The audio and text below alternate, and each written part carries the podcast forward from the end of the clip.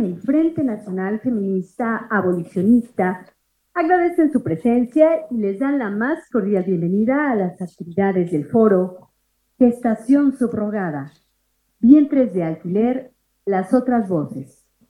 En este foro se expondrá la situación actual de la industria de la explotación reproductiva, se conocerán una serie de situaciones que se vinculan con este fenómeno que trastoca los derechos humanos de las mujeres y niños violentados física y mentalmente, por lo que es necesario que el Poder Legislativo intervenga ya que conlleva prácticas de comercialización de la maternidad y eventualmente el tráfico de bebés.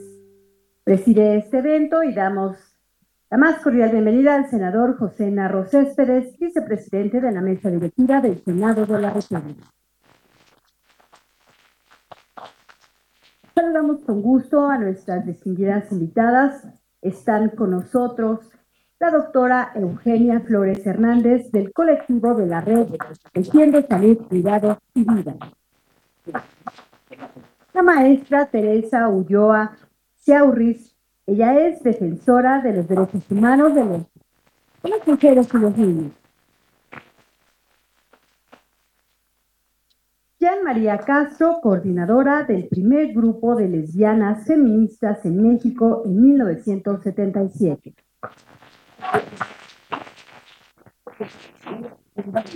Y también nos acompaña Lorena García Ruiz, del Frente Nacional Feminista Abolicionista. Saludamos vía Webex a la doctora en filosofía Alicia Millares, profesora investigadora UNED en el Departamento de Filosofía Moral y Política. Y también a Berta García de la Coalición Internacional para la Abolición de la Explotación Reproductiva, CIAMS. Saludamos la presencia de todas y todos ustedes en los medios de comunicación y por supuesto a quienes nos siguen a través de la señal del canal del Congreso de la Unión. Bienvenidas, bienvenidos al Senado de la República. Damas y caballeros, a continuación, el senador José Narro Céspedes, anfitrión de este evento, nos dirigirá su mensaje de bienvenida y posteriormente realizará la declaratoria inaugural de este importante foro. Adelante, senador.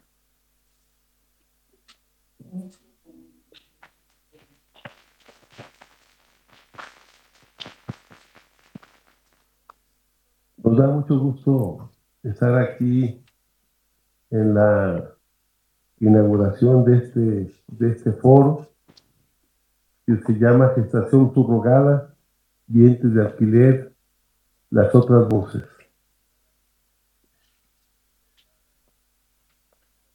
Hoy damos o construimos o ayudamos a que este espacio se diera aquí en el Senado, precisamente para escuchar las otras voces, las que nunca se oyen, las que nunca se escuchan, las que no se ven,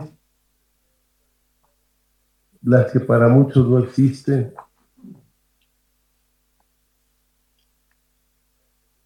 Porque generalmente este tema de la gestación subrogada, pues tiene que ver, entre comillas, con un derecho de mujeres que tienen poder económico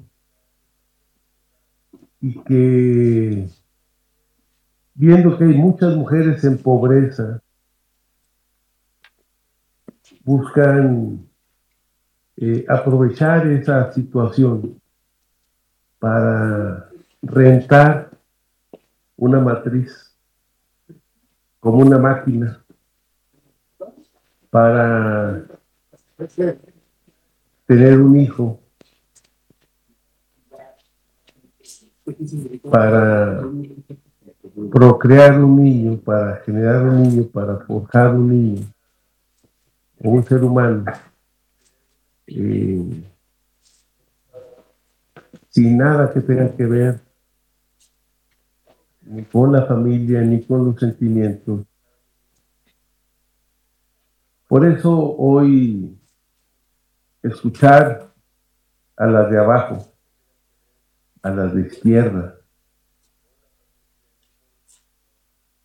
es sobre estos temas es muy importante porque hay muchas organizaciones de mujeres de élite de Third Class diríamos porque así se llaman ellas este, de la High Society este, que buscan que lo que ellas necesitan se transforme en un derecho a costa de los derechos de otras mujeres o de otros seres humanos. Por eso lo importante de este foro, porque lo que se busca y lo que va a suceder aquí es que se va a develar una realidad que a veces se niega para poder hacer posible que el derecho de unas, de unas pequeñas, de unas pocas, se puede ejercer sobre las muchas, sobre las mayorías, sobre las, sobre las más. Por eso este foro es tan importante. El día de hoy nos encontramos aquí para abordar un tema que me parece y que parece y que es muy importante y a la vez delicado, ya que no tan solo se vincula con situaciones de la mujer, sino la concepción de un nuevo ser que vendrá al mundo. Un primer aspecto que debemos plantearnos el día de hoy es la enorme diferencia entre la gestación subrogada y lo que se debe de confiar como vientres de alquiler.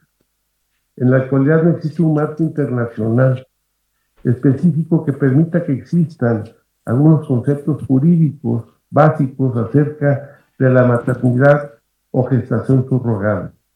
Sin embargo, desde el 2018, la relatora especial de las Naciones Unidas destacó que las instituciones nacionales de derechos humanos y las organizaciones de la sociedad civil deben transmitir la preocupación por las potenciales adopciones ilegales y los acuerdos comerciales de maternidad subrogada internacional y destacó esta importante declaración en virtud de que nos parece pero no debemos legitimar la venta de niñas y niños a través de figuras como la gestación subrogada. Hoy vivimos en una sociedad donde todo se ha convertido en una mercancía, inserta en las leyes del mercado de oferta y demanda. Cada espacio físico imaginado puede ser vendido o alquilado. El mercado reclama para sí cada lugar para generar una ganancia donde ganan abogados, despachos, médicos, clínicas, hospitales. Y la capacidad de producir más capital controla los círculos de poder que controlan al mundo. Es así que también el ser humano es un producto, el cual está diseñado y programado con la ayuda de los medios para consumir otros productos, incluyendo a nosotros mismos. De manera común, Compramos y, y vendemos horas de trabajo. Compramos el tiempo de las personas y su conocimiento y habilidades para beneficiar al dueño de la riqueza. Pero también es una realidad el tráfico de personas, la prostitución, la esclavitud, la explotación laboral de menores y de grupos vulnerables, así como el tema que hoy nos trae aquí, que es el alquiler de una mujer para la concepción de un nuevo ser. Las personas siempre están a la venta en un mercado que desaparece la dignidad para perpetuar un sistema altamente desigual que funciona para favorecer a quien es capaz de pagar.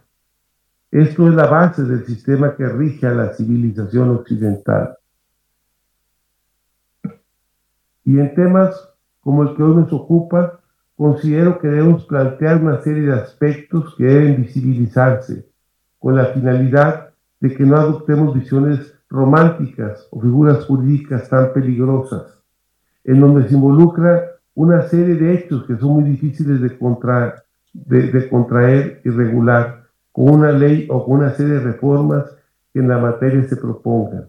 México es un país pobre y aquí la pobreza tiene rostro de mujer. De acuerdo con el Coneval, 24.6 millones de mexicanas se encuentran en situación de pobreza multidimensional. La pobreza vivida en las comunidades del país se detona hacia quien más sufre en una sociedad con altos índices de marginación. Millones de niñas y, mujeres mexicanas son excluidas de las oportunidades para integrarse a los mercados laborales. Y una de las razones principales es la violencia y la discriminación. Recordemos que el sistema occidental se fundamenta en la desigualdad, es decir, en la realidad de que unos tienen y otros no, en que unos pueden pagar y los otros necesitan vender lo que puedan para sobrevivir. Así, ya vendemos nuestra fuerza de trabajo, nuestras habilidades, nuestros conocimientos, nuestras capacidades, nuestro tiempo. ¿Por qué no poder alquilar cuerpos y funciones humanas? Todo tiene precio.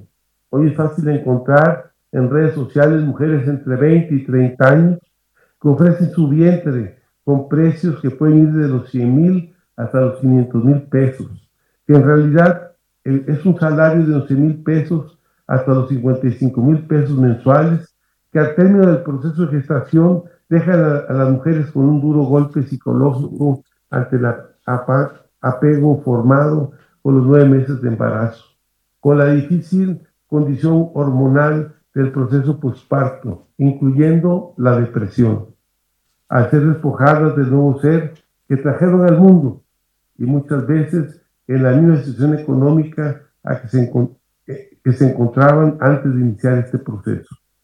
El tema que hoy analizamos a lo largo de esta jornada de trabajo me parece que es muy importante, ya que nos permitirá comprender que esta situación no solo se regula en sí mismo, un hecho que está ocurriendo, sino que más bien nos permitirá comprender que se trata de un hecho que se vincula con diversos hechos a regular, en donde podemos encontrar la situación de las mujeres gestantes, de las personas que contratan y que son quienes pagan los recursos económicos para pagar de lo que haya que pagar, la situación jurídica de esta nueva persona que nacerá, todas las situaciones que se vinculan al tipo de contrato jurídico que estaría intentando tratar de regular esta situación y todos los demás aspectos médicos y legales que, que se relacionan de manera directa o indirecta con este hecho. En nuestra consideración, nos parece que es un cúmulo de situaciones que debe atenderse con sumo cuidado, ya que involucra además un sinnúmero de hechos éticos y morales que son imposibles de regular. Aquí no estamos hablando solo de la necesidad que pueda tener una pareja que por alguna razón no pueda concebir a un hijo de manera natural. Estamos hablando de todo un fenómeno que se ha venido dando y que ha crecido de manera notoria en los últimos años, el cual me parece que antes, antes que pensemos en que debemos regularlo, de inmediato debemos de pensar en conocer a fondo la mayor parte de las circunstancias que lo rodean, porque no podemos regular con eficacia algo que no conocemos bien. De esta manera, el trabajo de nosotros como legisladores federales, tenemos en primer lugar analizar el hecho que nos preocupa y que está generando una serie de problemas y entonces al haberlo analizado podremos plantear alguna forma jurídica que permita que se regule la maternidad subrogada, evitando en todo momento el que sea una nueva forma de explotación hacia las mujeres. Me parece que tenemos que proteger a las mujeres de todas estas nuevas formas de violencia ocasionadas por la pobreza. No podemos seguir creyendo que podemos poner todo a la venta, fundándonos en la necesidad de los grupos vulnerables de México. No creemos que la solidaridad para las parejas que necesitan este tipo de ayuda para concebir deba desaparecer, pero no puede convertir en un nuevo tipo de explotación para mujeres que encuentran en esta práctica una forma dolorosa y traumante para sobrevivir. Hace no muchos días, ahí en mi oficina estuvo una compañera que precisamente eh, vivió esta situación y en donde una pareja eh, homosexual quería tener un niño. Y entonces la contrataron a ella para gestar a su niño. Eh, la compañera la hicieron firmar un contrato aprovechándose de su situación eh, en contubernio con hospitales, con médicos, con personas de registro civil, con abogados, para que todo apareciera legal.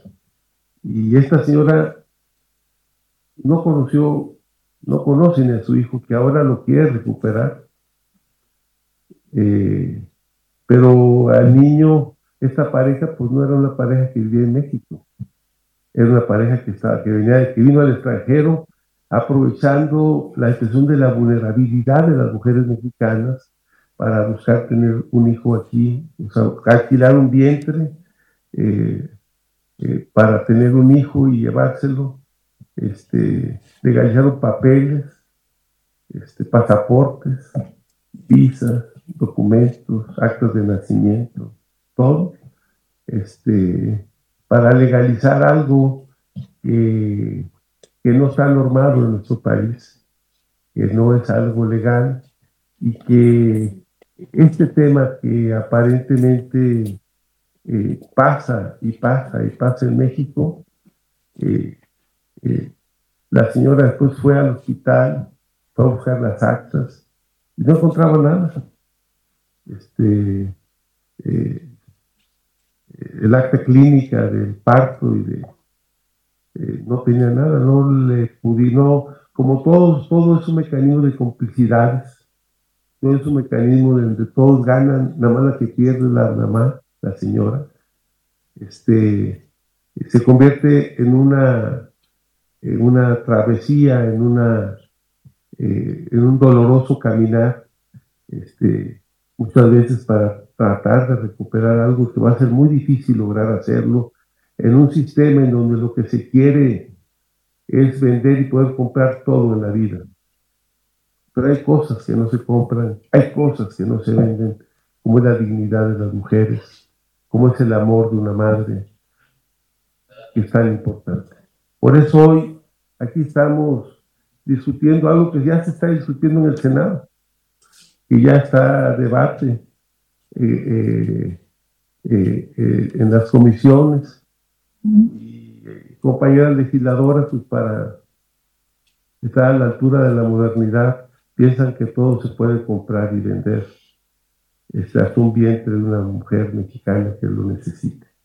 Hoy, por eso, estamos aquí, ante este tema, ante este foro que promueve el Frente Nacional Feminista Abolicionista y que promueve muchas mujeres este debate para abrir la discusión para que se escuchen las voces, para que eh, construyamos realmente eh, eh, este tema del respeto a los derechos humanos, del respeto a la mujer, del respeto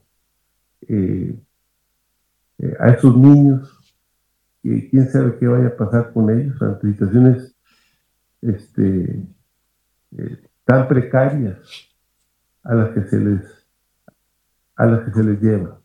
Por eso, hoy aquí estamos abriendo esta mesa de debate ante temas que pudiéramos pensar que están medio prohibidos, escuchar estas otras voces, de voces de mujeres que nunca son escuchadas, que nunca, eh, nunca se les da la palabra.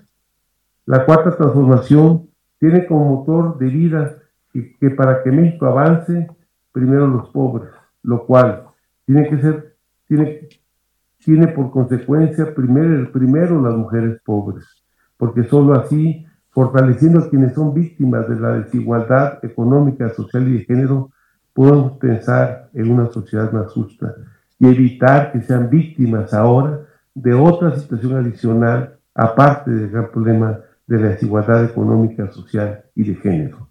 Muchas gracias.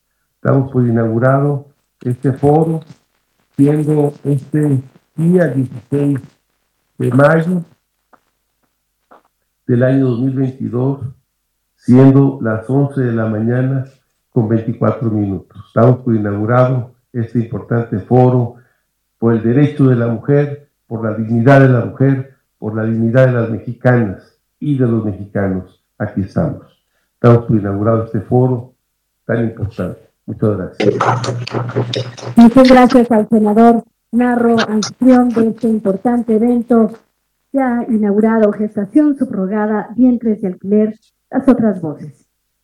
Bien, antes de pedirles que se pongan de pie para llevar a cabo la fotografía oficial, queremos saludar la presencia vía Webex de la senadora Lilia Margarita Valdés. Ella es presidenta de la Comisión de Salud. Bienvenida.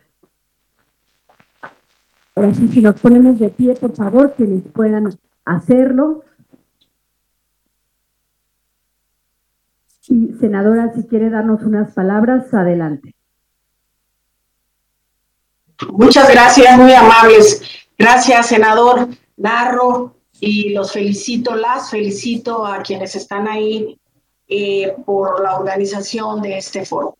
Brevemente, ya para dar paso a la fotografía oficial, eh, les comento que cuando me enteré de que se iba a realizar este foro, me dio una gran satisfacción el saber que es un tema que ha despertado mucho interés en toda la sociedad mexicana.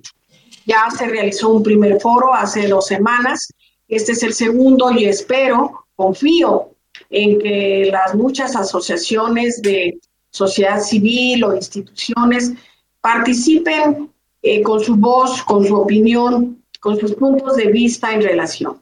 Eh, la maternidad, la eh, procreación de otro hijo, de hijas, la reproducción de la especie, pues son temas que siempre nos han causado desde hace cientos y miles de años, primero mucha curiosidad, mucho misterio, pero actualmente pues sabemos que son problemas no nada más de la ciencia, sino problemas sociales y que los tenemos que abordar.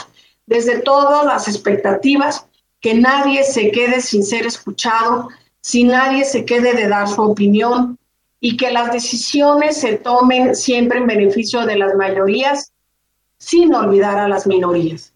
Que este foro, como el primero y otros que ya están planteados para que se realicen en las próximas semanas y meses, sea de lo mejor escuchar expertas, expertos, porque también los hombres tienen aquí que manifestar lo que opinen, porque luego no los, no los queremos traer en contra de lo que se tome la decisión en pleno, igual las instituciones.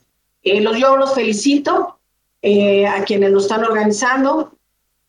El tema, reitero, es fundamental. No podemos dejarlo de lado, no podemos cerrar los ojos, no podemos taparnos los oídos y decir, no sabemos ni de qué se está hablando, ni de qué se está tratando. El problema está y ojalá que los y las senadoras, en su mayoría, nos pongamos de acuerdo para saber cómo, cuándo y dónde se van a, proponer las iniciativas para mejoría de las mujeres y de una población que sufre. Muchas gracias y muy amables. Gracias de la presidenta de la Comisión de Salud, Lilia Margarita Valdés. Bien, ahora sí, si nos ponemos de pie, por favor, para llevar a cabo esta fotografía oficial el acto inaugural de ese importante foro Gestación Subrogada, Vientres de Alquiler, las otras voces.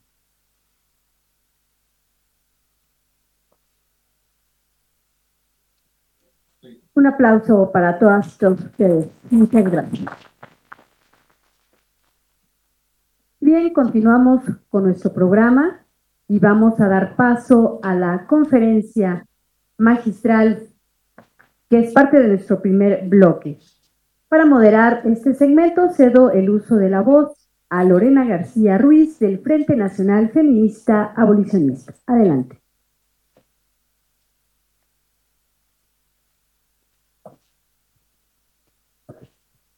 Hola, ¿qué tal? Muy buenos días, México. Buenas tardes, España. Este, nuestras ponentes que nos acompañan desde España. Y una disculpa por el retraso es parte de la cultura mexicana, es un poquito de impuntualidad. pero les agradezco mucho que estén aquí este, con toda la buena voluntad eh, de acompañar al Frente este, Nacional Feminista, Abolicionista, a nosotras, las compañías mexicanas que también estamos en la lucha contra los vientres de, alquiler. Bueno, diré brevemente la reseña de, la maestra Alicia Millares, de la doctora Alicia Millares, que muchas de las que están aquí presentes la conocemos. Eh, sepan senadores, senadoras presentes, que la doctora Alicia es una institución para nosotros las feministas. Es, es nuestra filósofa eh, de confianza, nos explica de una manera tan clara conceptos muy complejos y que yo sé que hoy lo va a hacer magistralmente como siempre lo suele hacer. La doctora Alicia Millares Fernández es una filósofa y escritora feminista, destacada por sus trabajos sobre igualdad y política, educación y derechos de ciudadanía. Doctora en filosofía por la Universidad de Oviedo, desde diciembre de 2020 es profesora en la UNED en el Departamento de Filosofía, Moral y Política. La doctora Millares estudió Filosofía y Letras en la Universidad de Oviedo. Se licenció en 1986 y se, doctoró en 1990 con una tesis sobre la filosofía de Nietzsche, dirigida por otra grande, la maestra Amelia Valcárcel. De 1993 al 95, fue jefa de gabinete de la Consejería de Educación y Cultura del Gobierno de Asturias, con Amelia Valcárcel al frente de la Consejería. Del 2008 a 2011 fue asesora también del gabinete de la vicepresidenta primera del gobierno con la doctora María Teresa Fernández de la Vega un poquito ya para darle más prisa, porque lo que queremos es escuchar a la doctora Alicia. No crea, doctora, que no es porque no queramos leer su extenso currículum, es, para poderla escuchar a usted. Sobre los vientres de alquiler, la doctora Alicia ya dijo lo siguiente. Eh, la, junto con otras filósofas constitucionalistas como la doctora Amelia Valcárcel o Victoria Camps, han manifestado no somos vasijas. Desde el 2000, y de hecho fundaron un frente para resistir la embestida que estaba de los vientres de alquiler en su país. Ellas van a denunciar que países primermundistas, países del norte global, están viniendo a países como nosotros a explotar a mujeres pobres. Entonces ella va a fundar, junto con otras grandes filósofas, el grupo de resistencia que es No Somos Vasijas. Ya para dar paso a usted, doctora, le agradezco muchísimo su paciencia, igual que a las otras ponentes, y pues por favor le, encargamos mucho que les digan este, bien a, a, otras compañeras, senadores, como usted no lo ha dicho claramente, los deseos no son derechos y que esto no se vuelva en una distopía más patriarcal. Muchas gracias y adelante, maestra, doctora Alicia, con todo. Gracias. Eh, muchas gracias, muchas gracias, eh, Lorena, eh, por tu presentación. Agradezco muchísimo al Frente Nacional Abolicionista por estas jornadas, pero y sobre todo agradezco al Senado de la República que haya dado el marco institucional y formal donde estas cuestiones se tienen que debatir porque en el fondo, en el fondo, esto al final tiene un tránsito legal o no lo tiene. Mi perspectiva, lógicamente, es que realmente del Senado de la República lo que debe salir y articularse es una prohibición expresa a la que otros países nos vayamos sumando para esa prohibición internacional en contra de la práctica del alquiler de vientres. Por lo tanto, eh, no, no puedo estar más agradecida de que el Senado de la República nos dé esta oportunidad de trasladar realmente lo que ha sido la opinión del feminismo. Y por supuesto, tengo que agradecer muy, muy mucho las palabras del senador eh, Narro Céspedes. Es decir, eh, mm, comparto su marco de inicio, comparto su marco de inicio respecto a lo que significa la práctica del alquiler de vientres. Solamente una pequeña aclaración, una, una mínima. El feminismo no somos las otras voces. El feminismo realmente mm, ha dado calidad a todas las democracias constituidas. Podemos hablar de democracias consolidadas cuando la agenda feminista es decir, eh, forma parte del ideario eh, de los gobiernos. El feminismo lo que sucede ahora, y ese es el escenario que lo convierte en difícil para los feministas, pero también para ustedes, los legisladores. Y esto eh, me gustaría que quedara muy claro.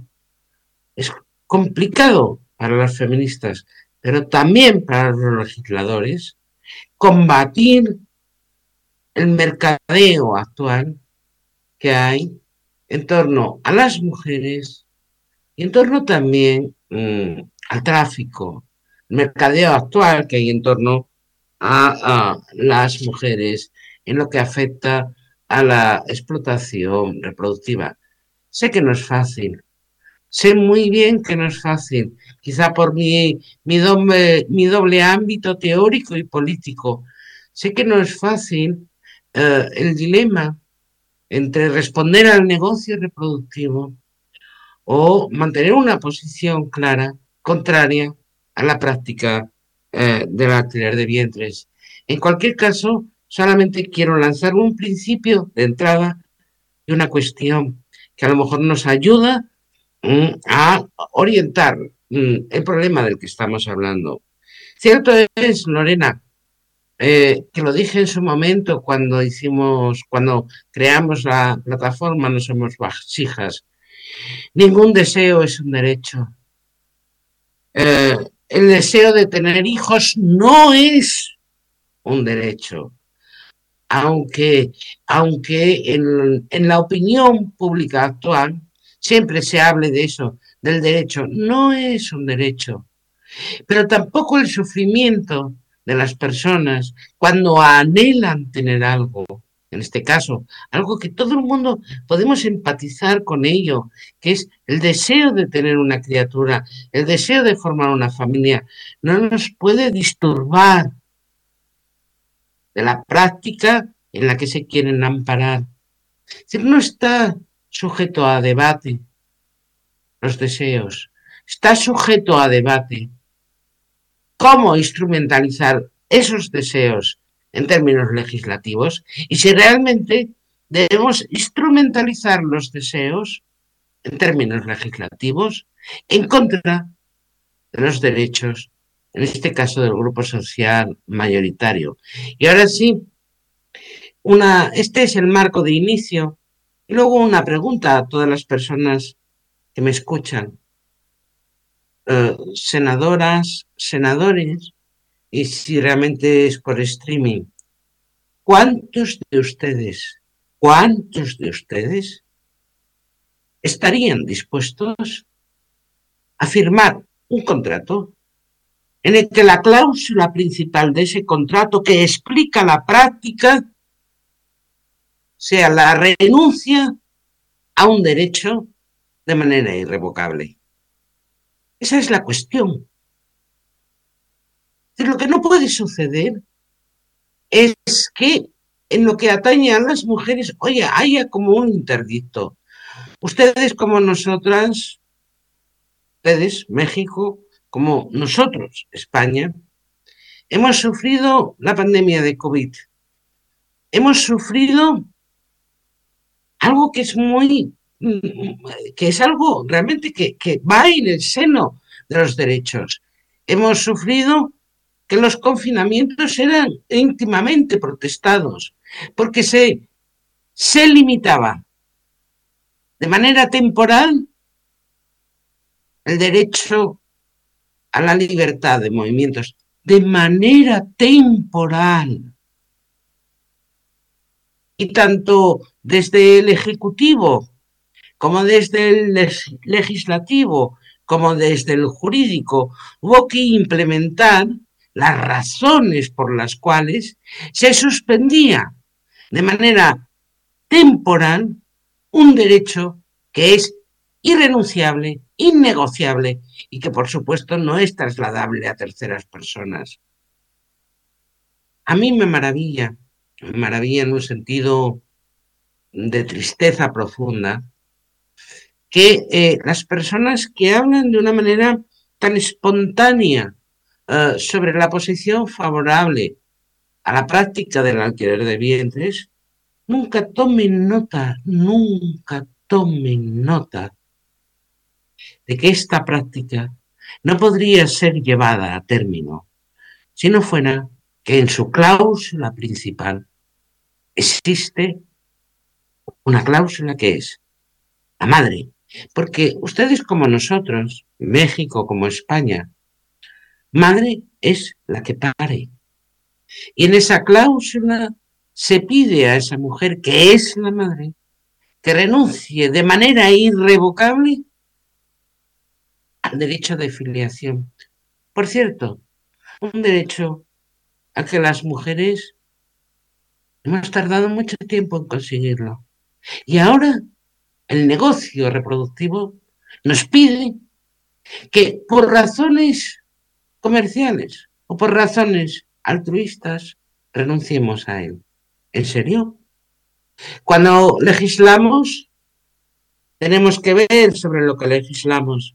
Y para mí la pregunta es, ¿cuántos de ustedes renunciarían por contrato a desarrollar un derecho que es inalienable a las personas. Es más, aunque algunos digan que sí, si algo tiene que ver el sistema jurídico en todo esto, es que, teniendo en cuenta los condicionantes, que alguien pudiera renunciar a ese derecho, hemos establecido en el marco internacional de los derechos que los derechos son inalienables ni se ceden, ni se contratan, ni se venden.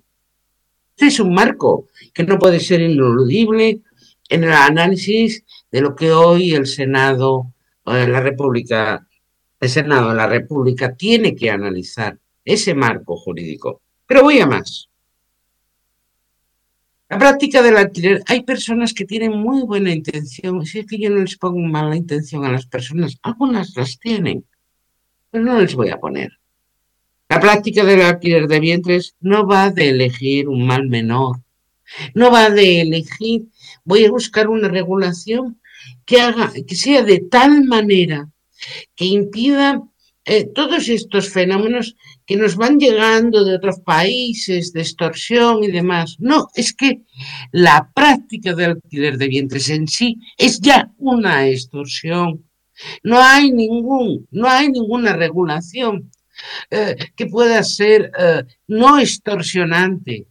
Eh, más el marco de, de, la práctica de la de vientres comercial o, altruista es, en términos morales, y puesto que me dedico a eso y es mi campo, es una sinvergonzonería moral. Es una sinvergonzonería moral. No hay diferencia entre la práctica de alquiler de vientres eh, comercial y la altruista. No la hay. No la hay. Intentaré explicar eh, el por qué. lo que, puede, lo que no puede suceder, lo que no puede suceder es que la pobreza o las necesidades económicas de las mujeres no pueden servirnos de excusa para plantearnos la posibilidad de una legislación que contemple eso. No puede servirnos de excusa. Si realmente hay, y esto sí que es verdad, que además agradezco muchísimo el foro porque no dejo de, no dejo de honrar eh, el foro del Senado de la República eh, Mexicana. Eh, si realmente hay voluntad de solucionar las terribles necesidades económicas de las mujeres, para que no se vean inmersas en que una posible solución a sus problemas económicos sea aceptar como un mal menor la práctica del alquiler de vientres. Realmente hay esa, eh, que además lo creo que lo es, de combatir la feminización de, la pobreza. Eh, lo lógico sería que en vez de estar discutiendo sobre si vamos a regular o no la práctica del alquiler de vientres, estuviéramos discutiendo por, programa, por programas y acciones políticas, con el dinero, porque ningún, ningún proyecto va sin dinero, con el dinero suficiente para combatir uno de los grandes escenarios que nos dejó la conferencia de Beijing, que es combatir la feminización de la pobreza. No queremos que nuestras mujeres sean el útero de México, no queremos que nuestras mujeres sean el útero de Estados Unidos, no queremos que nuestras mujeres sean el útero de Europa. Pues entonces desarrollemos programas políticos con la financiación necesaria para luchar contra la feminización de la pobreza, porque lo cierto es que las mujeres, aunque luego en sus discursos personales hagan un desdoblamiento de personalidad. Es decir, de fondo, lo que empuja a las mujeres, como bien dijo el senador Narro antes, es un problema de pobreza, de necesidades económicas. Pues hagamos grandes programas realmente de lucha eh, contra la feminización de la pobreza. Ah, pero claro, esto no es lucrativo. ¿eh? No es lucrativo. La defensa de la dignidad humana nunca ha sido lucrativa. Lo que es lucrativo es el negocio reproductivo. Y entonces nos intentan trasladar que en el fondo cualquier regulación favorable no es para satisfacer los deseos de terceras personas, sino, digamos, para, para, para, para acomodar, para que, para que ninguna mujer que se ve en la necesidad de ser eh, la madre que se embaraza y pare, porque es la madre, uh, recurra a esto. Bien, mm, y con esto voy a acabar, eh, porque además ya me pasó. Es decir, yo siempre he dicho que tenemos muy claro los fenómenos de trata. Tenemos muy claro los fenómenos de trata en lo que tiene que ver con eh, la trata con fines de explotación sexual, la trata con fines eh, de trabajos forzados, pero realmente, si realmente quisiéramos armarnos, y por cierto, tenemos un instrumento que también la senadora eh, eh, Margarita Valdés ha hecho referencia a ella, tenemos un instrumento que es la ONU, para realmente que la ONU tipifique otro fenómeno de trata que es la trata ah, eh, con fines reproductivos, que en el fondo cuando hablamos de vientres de alquiler estamos hablando, estamos hablando de trata con fines reproductivos, blanqueados, eso sí, con un contrato, pero en el fondo es un blanqueo de cuello blanco, porque ¿qué creemos? ¿En serio nos creemos que las personas que son tratadas con fines de explotación sexual no firman un papel? Que efectos jurídicos es exactamente lo mismo. ¿Qué es que el hecho de que lo hagan mafias o no lo hagan despachos de abogados lo convierte en trata? Y el hecho de que en el caso de eh, las prácticas del alquiler de vientre lo hagan despachos reconocidos, lo blanquea, pero no deja de ser una trata. Y acabo. Eh, recordarles al público presente ¿Qué es trata? ¿Qué es trata? Trata eh, se define por trata el delito cuya finalidad es la explotación de la víctima. Y tan explotación de la víctima es, y tan explotación de la víctima es, aquella que tiene por objeto trabajos forzados como eh, explotación sexual, como reproductiva. ¿Por qué digo esto? Porque los indicadores de trata son los siguientes. En el fondo, eh, la práctica del alquiler de vientres es una deuda. Es una deuda que se contrae en un contrato. Y justamente ese contrato explica las claves posteriores por la cual esa mujer es explotada. Retención. Existe la retención, ¿cómo no va a existir? Todas las personas que van a venir después nos van a poner casos concretos de mujeres encerradas, encerradas en pisos, encerradas en, situaciones habitacionales indignas. Eh, retención. Las mujeres son retenidas porque si hablamos de Estado y por supuesto la República Federal de México tiene estados donde se contempla la eh, práctica del alquiler de vientres y otros que no, esa mujer será, será retenida en el Estado que sí contempla favorablemente la práctica del alquiler de vientres y no podrá trasladarse a otro estado en los últimos meses del embarazo. No vaya a ser que el parto suceda en un estado en el que eh, eh, esta práctica sea prohibida. Existe coacción. ¿Cómo no va a existir coacción si la cláusula del alquiler de vientres, el contrato del alquiler de vientres, primero se sustancia en lo que ya dije antes, en la mm, renuncia a un derecho de manera irrevocable. Y les vuelvo a repetir, ¿quiénes de ustedes estarían dispuestos a renunciar de manera irrevocable a un derecho? ¿Quiénes? ¿Quiénes? Cuando se contesten no, extrapólenlo a esta práctica. Y por último, explotación de la víctima. Claro que hay explotación de la víctima. ¿O qué creen? Hay algunas agencias que dicen que el proceso, el proceso del embarazo y el parto no es biológico. Se atreven a decir esa demencia. No es biológico. O sea, solamente es biológico quien aporta los óvulos. Solamente es legal quien va a ser la madre intencional. Y aquello que hace posible que una criatura se transforme de embrión en feto y de feto en ser humano, eso no es biológico. Coacción, claro que existe, todo el mundo lo sabe y las personas que intervendrán después de mí lo contarán.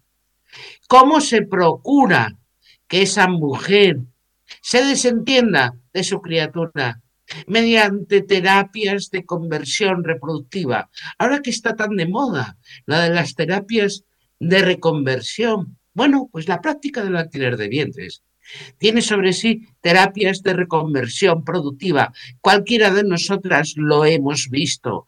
Equipos de psicólogos haciendo que la madre diga, no es mi hijo, no es mi hijo, no es mi hijo, no es mi hijo. Ah, las terapias de reconversión, de reconversión son malas para otros colectivos, pero parece que para las mujeres son pertinentes y legítimas. Eh, acabo porque ya me voy pasando. Es que, fin, eh, eh. ¿cuál es el bien jurídico que pretende defender la trata? La lucha contra la trata. El bien jurídico es la dignidad humana. Y en el caso de los vientres de alquiler, lo que está en juego no es una cuestión feminista, que también es una cuestión ética, política, de qué queremos ser como especie humana. Es una cuestión ética política sobre la dignidad humana. Es una cuestión ética política que tiene que ver a qué le damos prioridad, a los deseos o a los derechos consolidados. Eso es lo que está en juego. Y con esto termino porque creo que ya uh, me he pasado el tiempo previsto. Eh, muchísimas gracias. Realmente les agradezco profundísimamente a, al Senado de la República esta oportunidad. Se lo agradezco de corazón, pero no somos las otras voces. Somos las voces del feminismo que ha perfeccionado las democracias.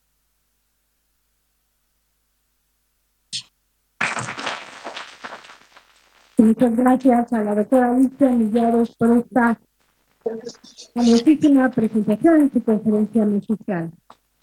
Bien, vamos a dar paso al primer panel de nuestro programa con el tema La realidad y evolución de los dientes de alquiler. Le pedimos a la maestra Mónica Soto Elízaga y Berta O. García, bueno, ya creo que la tenemos vía Webex, pase al frente para llevar a cabo esta moderación. La recibimos con un cálido aplauso. Muy buenas tardes a todas, a todos.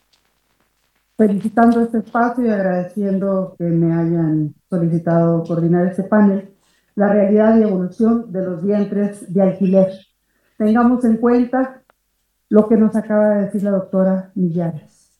Hay que prohibir expresamente los vientres de alquiler, eso queremos.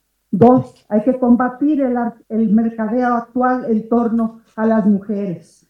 Tres, tener claro que los derechos humanos son irrenunciables, indivisibles, universales. Cuatro, que no se vale elegir el mal menor. Si vamos a hablar o arguir el tema de pobreza, vamos a combatir la pobreza, que para eso habría que dejar de pagar el tema de la deuda pública de este país, en la que se van 869 mil millones de pesos cada año en el servicio de la deuda. Tres, estamos hablando también de trata con fines reproductivos. Y, por último, el bien que tutela la trata es el bien jurídico de la dignidad humana. Así vamos a pasar a solicitarle a la compañera Berta O. García, integrante de la Coalición Internacional para la Abolición de la Explotación Reproductiva, que nos exponga su ponencia El perfil de las mujeres usadas como úteros de alquiler, altruismo o comercio Berta O. García es investigadora y militante contra la explotación reproductiva de las mujeres y contra la compraventa de personas recién nacidas, contra la violación y usurpación de derechos de las mujeres, de las niñas y los niños, nacidos de la práctica conocida como vientres de alquiler, gestación subrogada o gestación solidaria. Copresidenta de la CIAM, Coalición Internacional para la Abolición de la Explotación Reproductiva. Por favor, compañera Berta O. García, adelante. Mm, buenos días desde España. Señora Olga Sánchez Cordero, presidenta de este Senado, y señoras y señores senadores. Es un honor para mí estar aquí hoy en este foro organizado por el senador José Narro Céspedes, a quien agradezco calurosamente su iniciativa. He leído detenidamente y detalladamente las dos propuestas legislativas presentadas en este Senado para regular la gestación o maternidad subrogada. Señora Sánchez Cordero, estoy de acuerdo con usted en que es sumamente necesario y urgente romper con la inercia de tiempos pasados y adecuarnos a la realidad de nuestra sociedad y del mundo, y adecuar las leyes y las prácticas a la más reciente evidencia científica sin descuidar la observancia de los derechos humanos. Pero ocurre, Presidenta Sánchez Cordero, que la sociedad médica y científica nunca ha acreditado la mal llamada gestación subrogada como una técnica de reproducción humana asistida, porque sencillamente no lo es, no lo es. Y lo mismo puedo decirle a la senadora Silvana Beltrones Sánchez. La infertilidad no se cura usando a una mujer fértil para quedarnos con su hijo.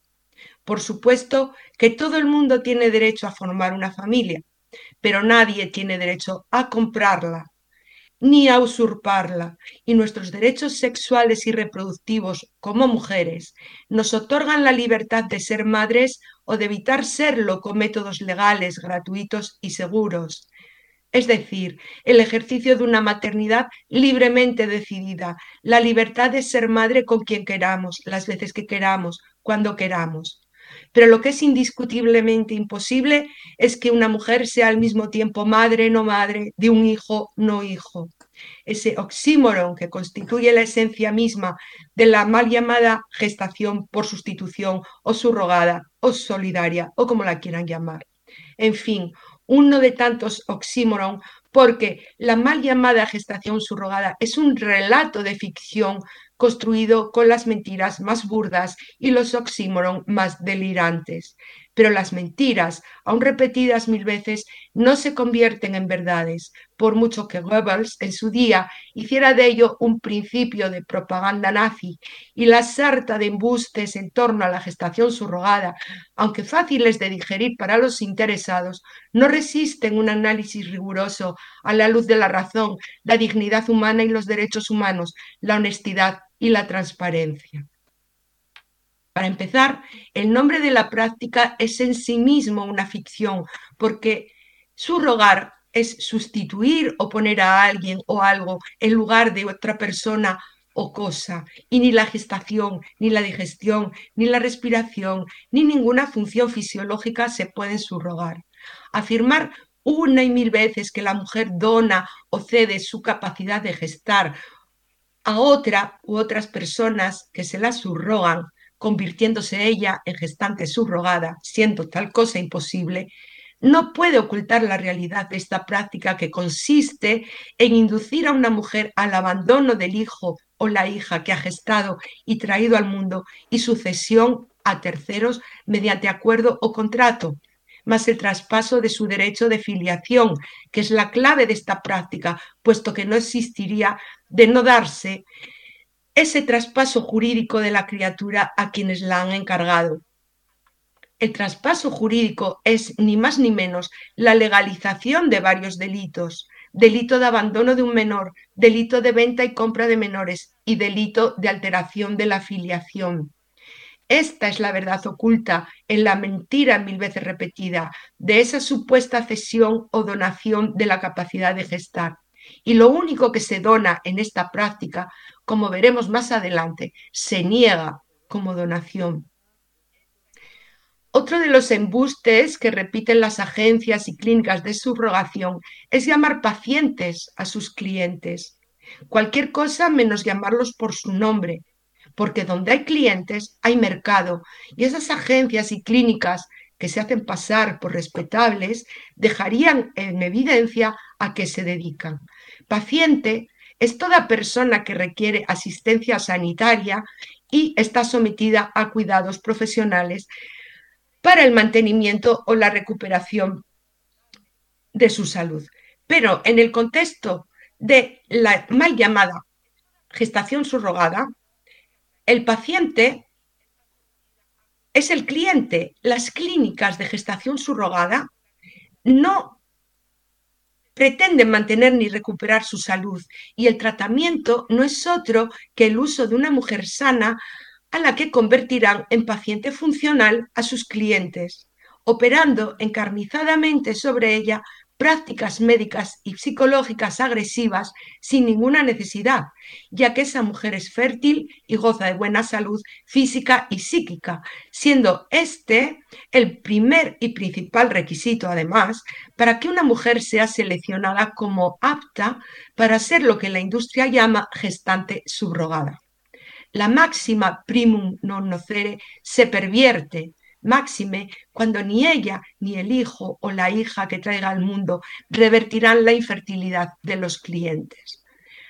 Antes de comenzar el tratamiento, entre comillas, los clientes deberán proporcionar gametos masculinos y femeninos propios, cosa poco frecuente, o conseguir ovocitos y espermatozoides de personas que los proporcionan de manera anónima, la inmensa mayoría de las veces a cambio de una compensación o una retribución. Los clientes pueden elegir a sus proveedores de gametos siguiendo criterios fenotípicos, muchas veces racistas, y otras características como la edad y determinadas capacidades físicas e intelectuales. El vademecum médico se sustituye por sendos catálogos de proveedores y proveedoras de células germinales y de mujeres candidatas a gestante con el fin de proporcionar ese peculiar tratamiento que las clínicas de subrogación ofrecen a sus clientes.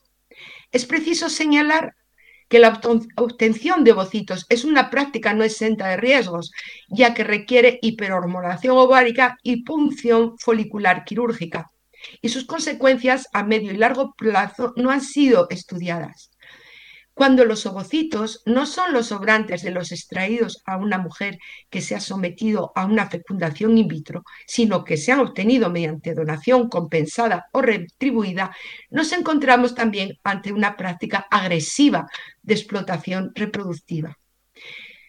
Esos clientes denominados pacientes obtienen por fecundación in vitro de gametos propios o ajenos, uno o varios, embriones o cigotos que afirman son de su exclusiva propiedad y aunque serán implantados en el último, en el útero, perdón, de la mujer gestante, sostienen que ese embrión es ajeno a ella, que no se lo donan y que el bebé que ella gestará y traerá al mundo les debe ser entregado, ya que ellos son sus padres y el bebé es hijo suyo.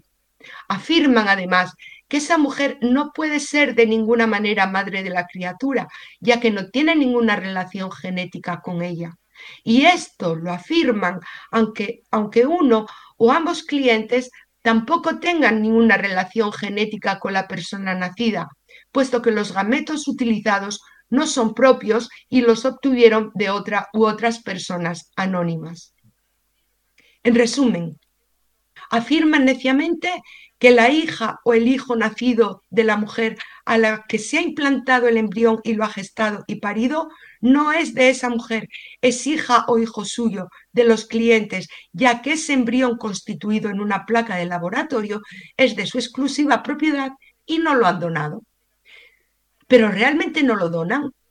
Sigamos desentrañando mentiras.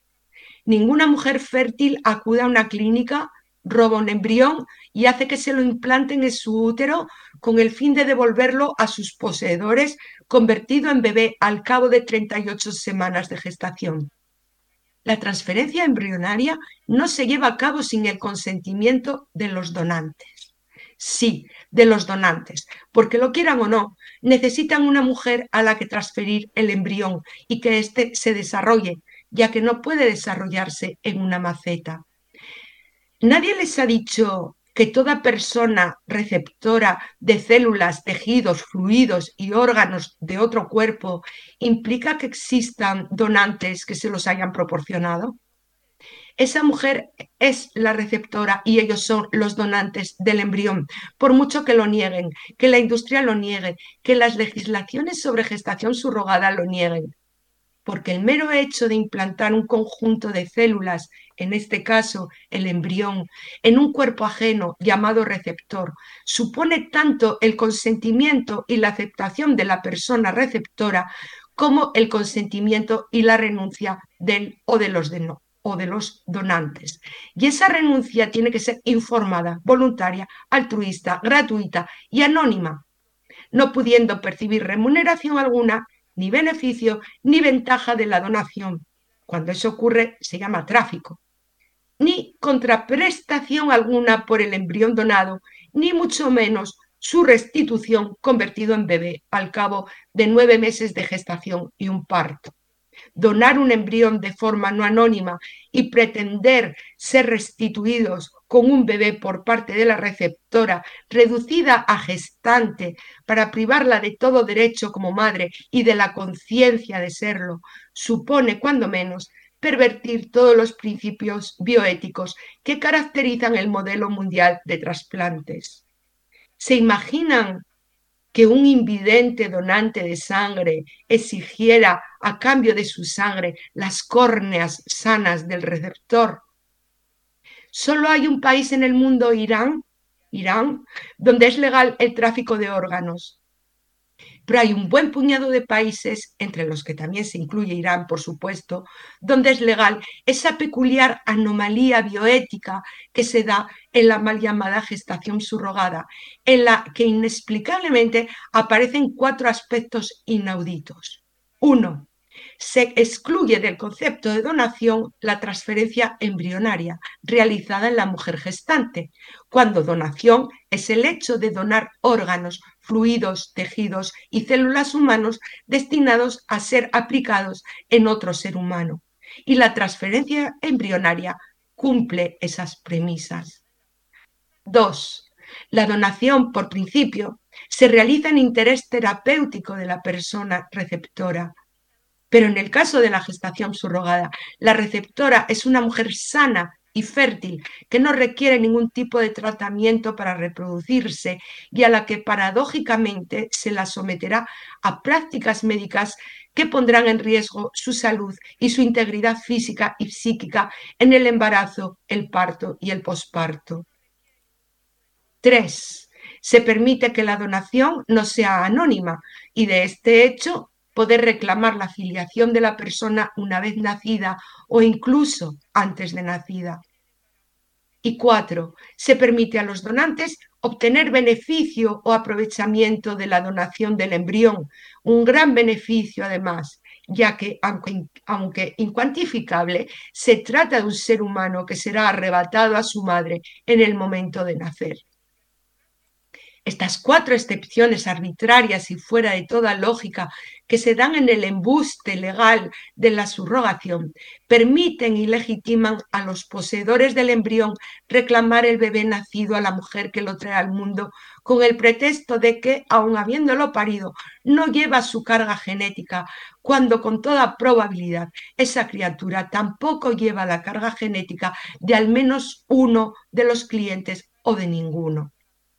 El Convenio para la Protección de los Derechos Humanos y la Dignidad del Ser Humano con respecto a las aplicaciones de la biología y la medicina, conocido como Convenio de Oviedo, dice claramente que el cuerpo humano y sus partes como tales no deberán ser fuente de aprovechamiento o de lucro. Y dice también que con respecto a las aplicaciones de la biología y la medicina, el ser humano debe ser protegido en su dignidad y su identidad y que toda persona sin discriminación alguna deberá tener garantizado el respeto a su integridad y a sus demás derechos y libertades fundamentales. En la práctica de la mal llamada gestación subrogada, todos estos principios se corrompen, se tergiversan, se anulan. En primer lugar, porque aún con consentimiento, usar a una mujer como instrumento y reducirla a gestante subrogada atenta contra su dignidad y contra la de todos los seres humanos.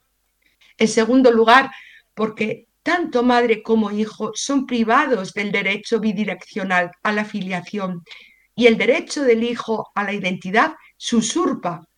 No lo recuperará jamás, ya que la madre queda borrada de su biografía y se discrimina a esa persona recién nacida con respecto al resto de personas en función de su nacimiento con el visto bueno del Estado. En tercer lugar, porque el derecho fundamental a la integridad física y psíquica de la madre queda arrasado. Y en cuarto lugar, por las peculiares excepciones arriba mencionadas respecto a los principios básicos que rigen la donación, como acto individual, ejemplar, solidario, anónimo y altruista, que redunda en beneficio de la salud colectiva, pervirtiendo dicho acto y convirtiéndolo en paradigma del egoísmo, la violencia, la iniquidad y la mentira. Concluyo retomando las palabras de la presidenta del Senado. Señora Sánchez Cordero, sí, es sumamente necesario y urgente romper con la inercia de tiempos pasados y adecuarnos a la realidad de una sociedad que ha abolido el esclavismo. Solo existe una solución para esta práctica heredera de tiempos pretéritos en los que durante milenios se normalizó la compraventa de personas. Esa solución es la abolición.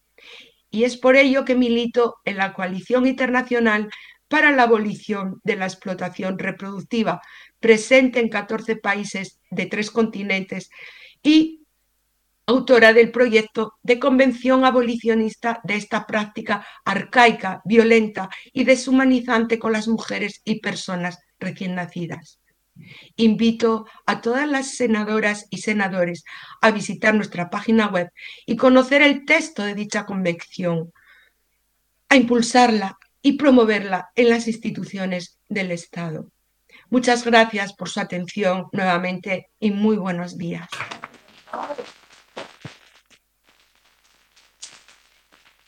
Muchísimas gracias a Bertado García por compartir toda su investigación, todos sus conocimientos con nosotras, con nosotros en esta Casa del Senado.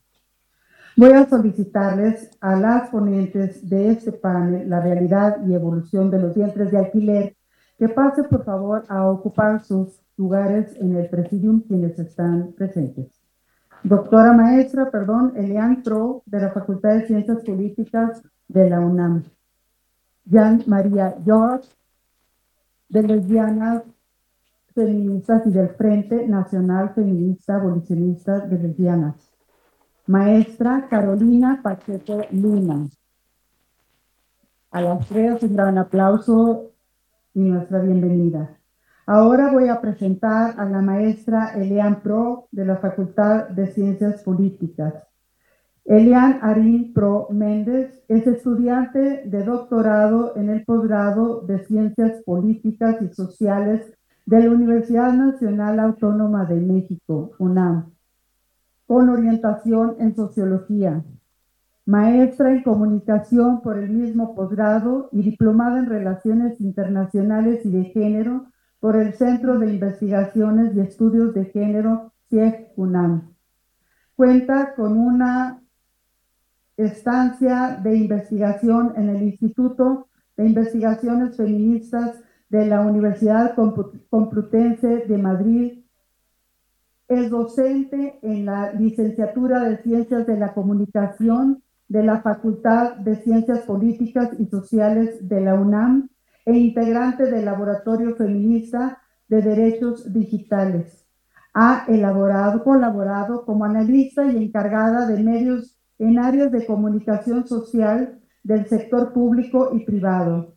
Asimismo, ha sido ponente sobre temas de violencia contra las mujeres en diversos congresos nacionales e internacionales, entre los que destacan el International Association for Media and Communication Research, el Congreso de la Asociación Latinoamericana de Investigadores de la Comunicación y el Congreso Nacional sobre Violencias de Género contra mujeres, niñas y adolescentes, organizado por el Centro Regional de Investigaciones Multidisciplinarias.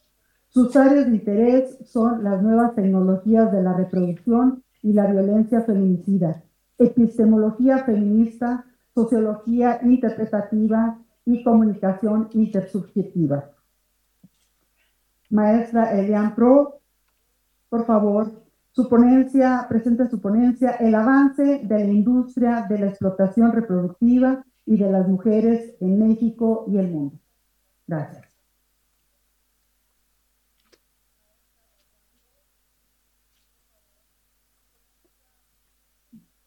Hola, ¿qué tal? Estoy esperando si me pueden pasar la presentación para hacer Y con me imagino que va a ser... ¿Ahí me escuchan? ¿Me escuchan mejor? Bueno, pues muchas gracias por el espacio, gracias a quienes están acá. Eh, yo les voy a hablar eh, de cuatro puntos para hacerlo más dinámico, que no se va a ver, si no, pues te lo cuento yo. Ahí va. Eh, quiero empezar primero por conceptos clave, que ya muchas de mis, de mis compañeras han abordado algunos, pero para que los tengamos bien claro. después les voy a hablar por qué es una industria, cómo se maneja y cómo se ha movido a nivel internacional a través de sus legislaciones. Eh, tanto a nivel mundial como a nivel local, y después eh, vamos a hablar un poco de las narrativas de la regulación y su reglamentación a favor, y por último, pues un análisis y una propuesta de lo que podría ser esto. Bueno, eh, ¿me pueden poner la que sigue, por favor? ¿No? Bueno, se las voy contando, porque si no, aquí nos pueden dar las tres de la tarde.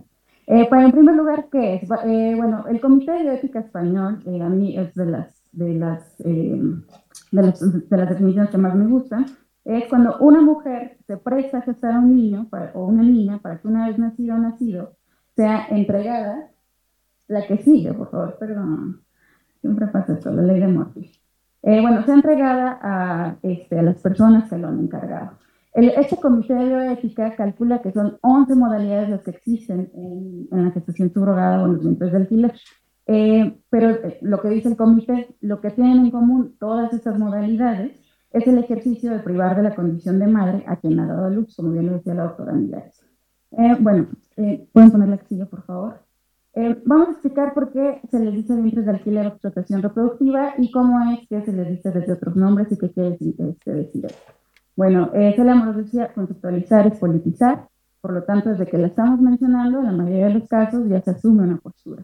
Eh, cuando hablamos de vientres de alquiler o explotación reproductiva, pues eh, se enfatiza en cómo esta sociedad eh, capitalista, patriarcal, también neoliberal, que eso tiene mucho que ver, al rato veremos con las narrativas regulacionistas, ha cosificado los cuerpos de las mujeres y también los ha resignificado como algo que está en renta o por lo que se puede pagar. Eh, también es muy importante decir que esta práctica no puede ser considerada una técnica de reproducción asistida. A rato eh, voy a profundizar en esto. Eh, también podrán observar que a veces en la prensa o en la, la propia industria hablan indiscriminadamente de ventas de alquiler o de explotación reproductiva, pero habrá que ver bien la fuente para ver a qué se refieren. los otros nombres, que ya son de corte regulacionista, pueden pasar la siguiente, por favor. Eh, en inglés lo van a encontrar como surrogacy, es lo que prima, por ejemplo, en la literatura o en la academia, pero también van a encontrar subrogación, maternidad subrogada, gestación subrogada, gestación sustituta, gestación para otros, que básicamente esto lo que nos quiere decir es que eh, la maternidad se, puede separar de la gestación y también se infiere que el embarazo puede ser sustituido o este, puede ser llevado a cabo por otra mujer. Estos van a ser los nombres predilectos de, las, eh, de la industria de las agencias intermediarias y también de eh, las narrativas y los discursos regulacionistas. Pero bueno, todo ello también tiene, eh, bueno, nos manejamos en cuatro significados principales, esto no lo digo yo, lo, dice, lo dicen otras dos investigadoras, si me pudieran pasar las siguientes, se los agradecería mucho. estos son los principales significados. Por un lado, vamos a tener las resoluciones jurídicas, medios de comunicación y grupos de interés que promueven la representación de las mujeres gestantes como mujeres altruistas que dan el regalo de la vida. Eh, eh, más al rato vamos a tener eh, una, una, mesa sobre medios, medios, este, cómo han contribuido justamente a estas representaciones de las mujeres gestantes como estas mujeres solidarias, ¿no? que pueden y deben ayudar a otras y otros.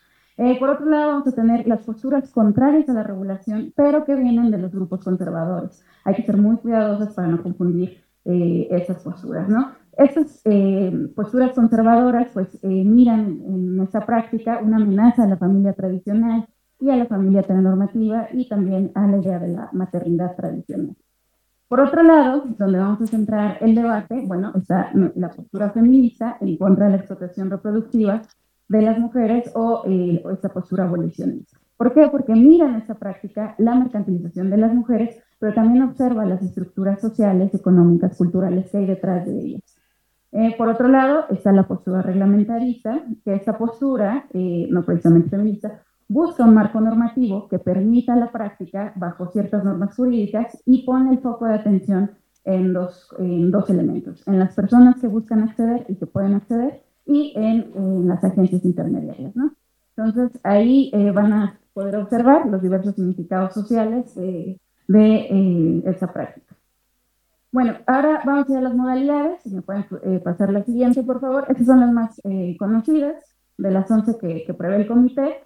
Tenemos por, por, un lado la remunerada, la no remunerada. La no remunerada también se le dice altruista, eh, es decir, cuando la mujer gestante no recibe un pago. Pero eso no puede ser altruista porque, bueno, la industria sigue cobrando, por supuesto que siguen habiendo ganancias y la única que pierde pues es la mujer gestante. Eh, mucha gente dirá, bueno, quizás si las mujeres no cobraran, entonces esto puede ser una práctica mucho mejor. Yo les diría que hay que poner atención a las relaciones de poder asimétricas, donde, eh, ya lo decían eh, ya la doctora Millares y, Berta García, que, bueno, en estos contratos o en estos acuerdos siempre valdrá más la, la palabra y la voluntad de quienes contratan que de la propia mujer. Por otro lado, tenemos esta otra modalidad, la tradicional, que es cuando eh, la mujer gestante también eh, aporta, eh, digamos, sus gametos, y la gestacional, que en la gestacional interviene otra de las industrias que corren en paralelo con la industria de la subrogación. que es la compraventa de, de óvulos y que en México ya tiene unos buenos años funcionando y que fija sobre todo eh, su target pues en, en, mujeres jóvenes, por lo general son mujeres universitarias con rasgos caucásicos, cuyos incentivos pueden ir desde los 2.500 hasta los 11.500 pesos mensuales. Eso lo decía Berta García, eh, estas mujeres jóvenes eh, o venden eh, sus óvulos, eh, sufren hiperhormonización, hiperestimulación, múltiples violencias en el proceso, consecuencias físicas y psicológicas, entre otras. Eh, aquí va a intervenir también en estas dos industrias la eugenesia, si me pasan al siguiente, por favor. En la eugenesia le vamos a llamar esta ingeniería genética. ¿A qué nos referimos con esta ingeniería genética? María Mies la va a describir como la selección de elementos deseables y eliminación de los elementos no deseables. Es decir, aquellos rasgos considerados como deseables se van a propagar, tales como el color de ojos y piel claros, en tanto que sus opuestos son de evitabilidad. Eh, hoy en día existen catálogos tanto de mujeres gestantes como de mujeres ovodonantes que eh, responden a, a, diversas características físicas. Y ello también eh, va a ser demanda de la gente que accede a esta práctica o que busca acceder.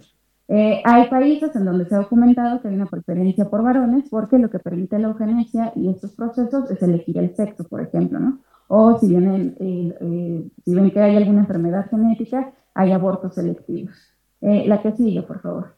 En este eh, proceso de eugenesia les quiero hablar de, un, de una tecnología que se llama Microsoft. Microsoft es una tecnología que fue desarrollada originalmente para clasificar el esperma de los toros. Hoy en día se utiliza para los humanos. Entonces, lo que hace es que separa los espermatozoides masculinos de los femeninos a partir de algo que se llama citometría de flujo. Eh, Microsoft, eh, o Microsoft, perdón, este, lo que da es una probabilidad del 90% eh, para tener niñas y de 75 a 85% de tener niños. La tecnología, hasta, hasta donde eh, se sabe, en Estados Unidos está prohibida, pero en México está, eh, está disponible. Se lleva a cabo sobre todo en Ciudad de México, Guadalajara y el norte de Chipre, Aquí pueden observar que, eh, bueno, si que alcanzan a ver, hay un anuncio de cómo este, a través de Microsoft pueden elegir precisamente si quieren niña o niño. Bueno, eh, la que sigue, por favor. ¿Cuáles son las implicaciones en la salud de las mujeres gestantes? Eh, hiperhormonización, embarazos múltiples, abortos selectivos, ciclo menstrual alterado, mecanismos de vigilancia, control sobre los cuerpos y sobre las subjetividades, cesáreas obligatorias, eso está bien documentado aquí en México, inyecciones de estrógeno y de progesterona, preeclampsia, diabetes gestacional, depresión postparto, consecuencias psicológicas y eh, hasta ahora pues poco conocimiento eh, sobre las consecuencias a largo plazo. Eh, les quiero hablar ahora de la dimensión estructural, ya estamos pasando a, a otro de los puntos. Eh, la que sigue, por favor. La dimensión estructural quiero referir que eh, esto no es un fenómeno que ocurre de la noche a la mañana en México, sino que es algo que se va moviendo mundialmente. Eh, para esto hay países oferentes eh, versus países demandantes. Ustedes podrán escuchar los países del norte global o el del sur global, ¿no? Donde básicamente son países en vías de desarrollo o, eh, o países desarrollados. Bueno, eh, esto ha provocado que eh, la industria transnacional se reubique y también se mueva de un país a otro. yo recuerdo que en el 2015, digamos que los países más conocidos para llevar a cabo esto era India, eh, hoy India también es Ucrania, este, Tailandia, y después en 2015 reforman la ley, eh, prohíben ese, el acceso a extranjeros, y entonces se reubica toda esta industria, eh, sobre todo pues en Ucrania y también en México, que en México también hubo esta, esta reforma a la ley, ¿no? Eh, esto produce también un turismo reproductivo, turismo reproductivo porque eh, más adelante eh, verán que las propias agencias se promueven como vengan a tomar vacaciones eh, para la gente extranjera y mientras toman vacaciones eh, nosotros les podemos entregar a su bebé eh, encargado, ¿no? por otro lado, esto genera desigualdades estructurales y malas prácticas. Los países donde es ilegal permiten a sus, a sus ciudadanos violar la ley fuera y luego regresar con el niño o niña producto de la subrogación sin consecuencia legal. Esto lo estamos viendo mucho ahora en España y prontamente verán que también sucederá en otros países. Eh, el Comité de Bioética Español ha llamado a ser un marco normativo común mundial en nombre de la abolición que tenga una sanción unánime a los intermediarios, nunca las mujeres gestantes. Y el Parlamento Europeo también se ha mostrado, eh, ha mostrado que esta práctica es contraria a la dignidad humana de las mujeres. La que sigue, por favor. Les voy a dar eh, las cifras de la industria. Bueno, en 2018, a través del Surrogacy Market Share Report, eh, nos dice que la facturación del mercado de la gestación sustituta, entre comillado, fue de 6 mil millones de dólares y se proyectaba que iba a tener un incremento de hasta 27 mil millones para el 2025, con un crecimiento anual de, de 24.5. Es una industria muy lucrativa, pero que no toma en cuenta en, este documento eh, la crisis por COVID, porque esto fue en 2018. Eh, Entonces habría que ver que también la pobreza que ha sido agudizada en, estos, bueno, en la pandemia eh, va a hacer crecer evidentemente a la industria. Este mismo reporte dice que la industria está buscando que los países permitan que entren, que entre la industria y que también bajen los costos. Por lo tanto, lo que está buscando eh, esa industria es eso, poder entrar sin ningún tipo de, consecuencia legal. Eh, la que sigue, por favor. Estos son algunos de los costos para que se puedan dar una idea, espero que logren ver eh, más o menos de lo que cuesta en Estados Unidos, por ejemplo, que es legal en California, puede llegar a costar hasta 150 mil dólares y en cambio en México cuesta 90 mil.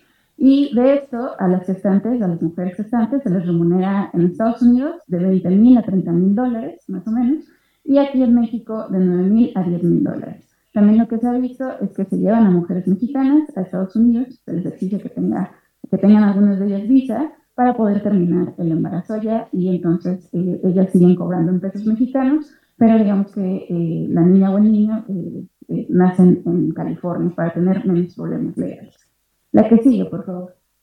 Esta es un poco la legislación global, y aquí le voy a meter turbo. Eh, en los lugares donde está permitida en su versión no remunerada es Inglaterra, Australia, Canadá, eh, Dinamarca, Nueva Zelanda, Sudáfrica, India, Portugal. Eh, de su manera comercial se permite en Grecia, Georgia, Rusia, Ucrania, Tailandia. Y está prohibido en Francia, en Alemania, en Italia, en Rusia, en Suecia, Turquía, China, en España. Y en América Latina, bueno, en Argentina todavía no se contempla, Colombia, Uruguay y Brasil se permite la no remunerada y en Brasil se permite eh, también no remunerada siempre y cuando la gestante sea una familia. Entonces, ¿qué es lo que está pasando acá en México? La siguiente, por favor. Eh, hubo un auge de la industria entre 2013 y 2015, según eh, datos antropológicos. Sin embargo, luego sucede la reforma, se cierran las puertas a extranjeros y a partir de ahí hay datos nulos. O sea, los acercamientos son muy pocos porque la industria es muy secretista, quienes tienen eh, las cifras reales pues, son las propias agencias. Y bueno, lo, que se ha podido rescatar a partir de, investigaciones periodísticas es que en Sinaloa hay registros de 26 nacimientos y en Tabasco de 25. Estos dos estados es donde se permite. Y además, pues existen múltiples acuerdos eh, eh, con subregistro o no registrados, ¿no? La que sigue, por favor. como les decía, se permite en Tabasco desde el 97, es decir, ya tenemos varios años, y en Sinaloa desde el 2013. Estos a parejas mexicanas que estén casadas y que hayan demostrado imposibilidad médica eh, de, concebir. Está prohibida expresamente en Querétaro, en San Luis Potosí, en Coahuila, y reiteradamente hemos visto iniciativas de ley para regularla tanto en Ciudad de México como eh, a nivel federal. Eh, para el resto de las entidades, bueno, no hay regulación y esto ha permitido que la industria se mueva en diferentes estados, ¿no? En los últimos 20 eh, años se ha intentado legislar por lo menos 29 veces y eh, actualmente pues hemos visto también a la Suprema Corte de Justicia de la Nación dando fallos y amparos a favor de la regulación de, esta práctica. Eh, bueno, contra esto también ha habido grupos feministas como manifestaciones en el Congreso o el Manifiesto Latinoamericano contra la Explotación Reproductiva que han tratado de hacer contrapeso a estas narrativas regulacionistas. Eh, la que sigue, por favor. Ahora ya entramos en materia, con esto voy a ir concluyendo. Eh, ¿Qué pasa con los discursos de la regulación? He hecho análisis del discurso argumentativo a través de distintas este, iniciativas y bueno, estos son como los puntos en común que encuentro en este análisis. Eh, en primer lugar, es que hay una confusión teórico-política sobre considerar a la, a la situación subrogada como una técnica de reproducción asistida eh, porque esto, bueno, se cree que es la solución a la infertilidad, como ya lo decía muy bien eh, nuestra compañera Berta García, ¿no? Eh, por otro lado, esta postura de decir que es una técnica de reproducción asistida, lo que hace es que disocia, instrumentaliza y cosifica a las mujeres. ¿Por qué disocia? Porque entonces se cree que las mujeres son parte de, laboratorios, un objeto más, y que además eh, se puede dividir entre, digamos, cuerpo y mente, ¿no? Es decir, como si la mente la pudiéramos dejar a un lado, entonces solo voy a usar el cuerpo y listo. Ese argumento también lo hemos eh, escuchado mucho eh, a favor de la prostitución, si, es que le suena. por otro lado, hay la creación de un enemigo común en estas narrativas, y fragmentación de grupos. En esta fragmentación de grupos van a mencionar que quienes se oponen a reglamentar la práctica se basan en estereotipos de género y en la discriminación. Eh, yo lo que he analizado es que esta práctica es la que eh, más bien genera estereotipos de género y eh, los justifica. por otro lado, también hay poca o nula atención a las gestantes y a las niñas y niños nacidos por esta vía, y cuando se les mencionan estas narrativas, se les menciona en términos monetarios y contractuales. Por otro lado, hay una despolitización de muchos términos. Eh, autonomía reproductiva es una de ellas. Tenemos que problematizar en autonomía. No existe la autonomía bajo contrato, en primer lugar. En segundo, eh, no hay autonomía reproductiva ni corporal ni de ningún tipo cuando las decisiones son tomadas por intermediarios, por terceros o por agencias. Eh, también está el uso de consentimiento, de agencia, de derechos reproductivos y del derecho a decidir. El consentimiento bajo contrato es algo muy complejo. No se puede comprobar que hubo realmente consentimiento. Y hay que ver que estamos en una sociedad neoliberal, patriarcal, capitalista. El neoliberalismo se caracteriza por regirse por las leyes del mercado. Estas leyes del mercado indican que eh, las personas en su decisión individual pueden, eh, digamos, aliviar sus estructuras sociales, ¿no? no sé si han escuchado esto de el pobre es pobre porque quiere y porque no le echa ganas. Bueno, e, eso es una narrativa neoliberal. Lo que hacen estas narrativas regulacionistas es quitar responsabilidad del Estado. Lo decía la doctora Millares, tendríamos que estar viendo las estructuras sociales de las mujeres eh, y estructuras culturales, sociales, económicas, eh, políticas, más allá de ver si regulamos eso o no. Eh, por otro lado, ya si pasamos a la siguiente, por favor, estas, estas narrativas de regulación ignoran las consecuencias de la salud física, de la emocional, eh, de la, gracias, de la eh, perdón, salud física y emocional, se alinean a las demandas del mercado, ignoran la feminización de la pobreza, refuerzan estereotipos de género de las mujeres como seres socioculturales para otros y ponen el foco de atención en las empresas y en las personas que desean y que pueden eh, acceder. ya con esto cierro. La siguiente, por favor. Eh, ¿Qué pasa con las leyes garantistas? Cuando dicen hay que regular para que no se vaya al mercado negro, hay que regular por el bienestar de todas las partes. Bueno, eh, la experiencia nos dice que, por ejemplo, en Libia, cuando esto se reguló, las leyes se basaban más bien en evitar disputas legales sobre la afiliación y matizar la industria en su conjunto. En este estado en el que, en el que vivimos, en el estado actual, la desigualdad entre hombres y mujeres siempre será visible y por lo tanto en el momento de impartir justicia, pues eh, se verá esta desigualdad. Eh, por último, ya si nos podemos pasar a la última, pues yo dejo a la reflexión que habría que teorizar con atención los derechos reproductivos, no confundir eh, la demanda del aborto, que es una demanda feminista, con la demanda a regular la situación subrogada, porque no es lo mismo, no estamos partiendo de lo mismo, a pesar de que lo utilizan estratégicamente eh, para decir que es lo mismo, no es así. Y eh, por otro lado, agilizar y promover los procesos de adopción, porque lo que no se habla es de la adopción y entonces nos centramos mucho en los deseos de ser padres y madres, pero poco hablamos de, estas, de estos procesos. Y bueno, por último, yo invitaría a cuestionar toda práctica que involucre una industria transnacional y que además este, se apoye en el mito de la libre elección, en el mito contractual y en un velo de la igualdad, donde se supone que todos y todas ya somos iguales y entonces los contratos van a avalar nuestras relaciones. Eso no es así. Las mujeres siempre tenemos que perder cuando firmamos un contrato, eh, no soy la primera que lo hice, y por otro lado, eh, a la hora de buscar justicia, también seremos eh, la segunda prioridad. con esto ya termino y agradezco mucho. Muchas gracias por la presentación.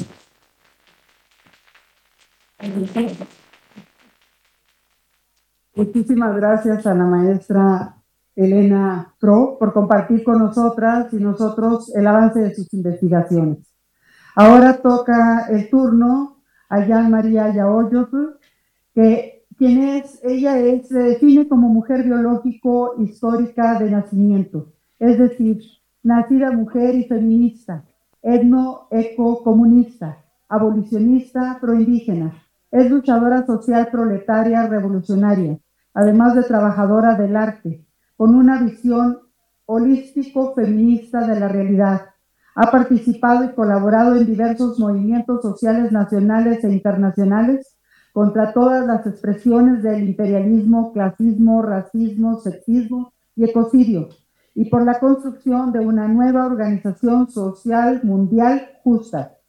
Fue cofundadora del primer grupo de lesbianas feministas en México en 1977 y continúa luchando contra la mercantilización de la sexualidad humana y del cuerpo de la mujer promovida por los mercados de la diversidad sexual y los teóricos queer. Y en 2003 fue fundadora y directora de la Asociación de Mujeres Artistas, Mujer Arte, Asociación Civil. Jan nos va a presentar su ponencia, Las lesbianas y los vientres de alquiler, Frente Nacional Abolicionista, Feminista Abolicionista de Lesbianas. Muchísimas gracias.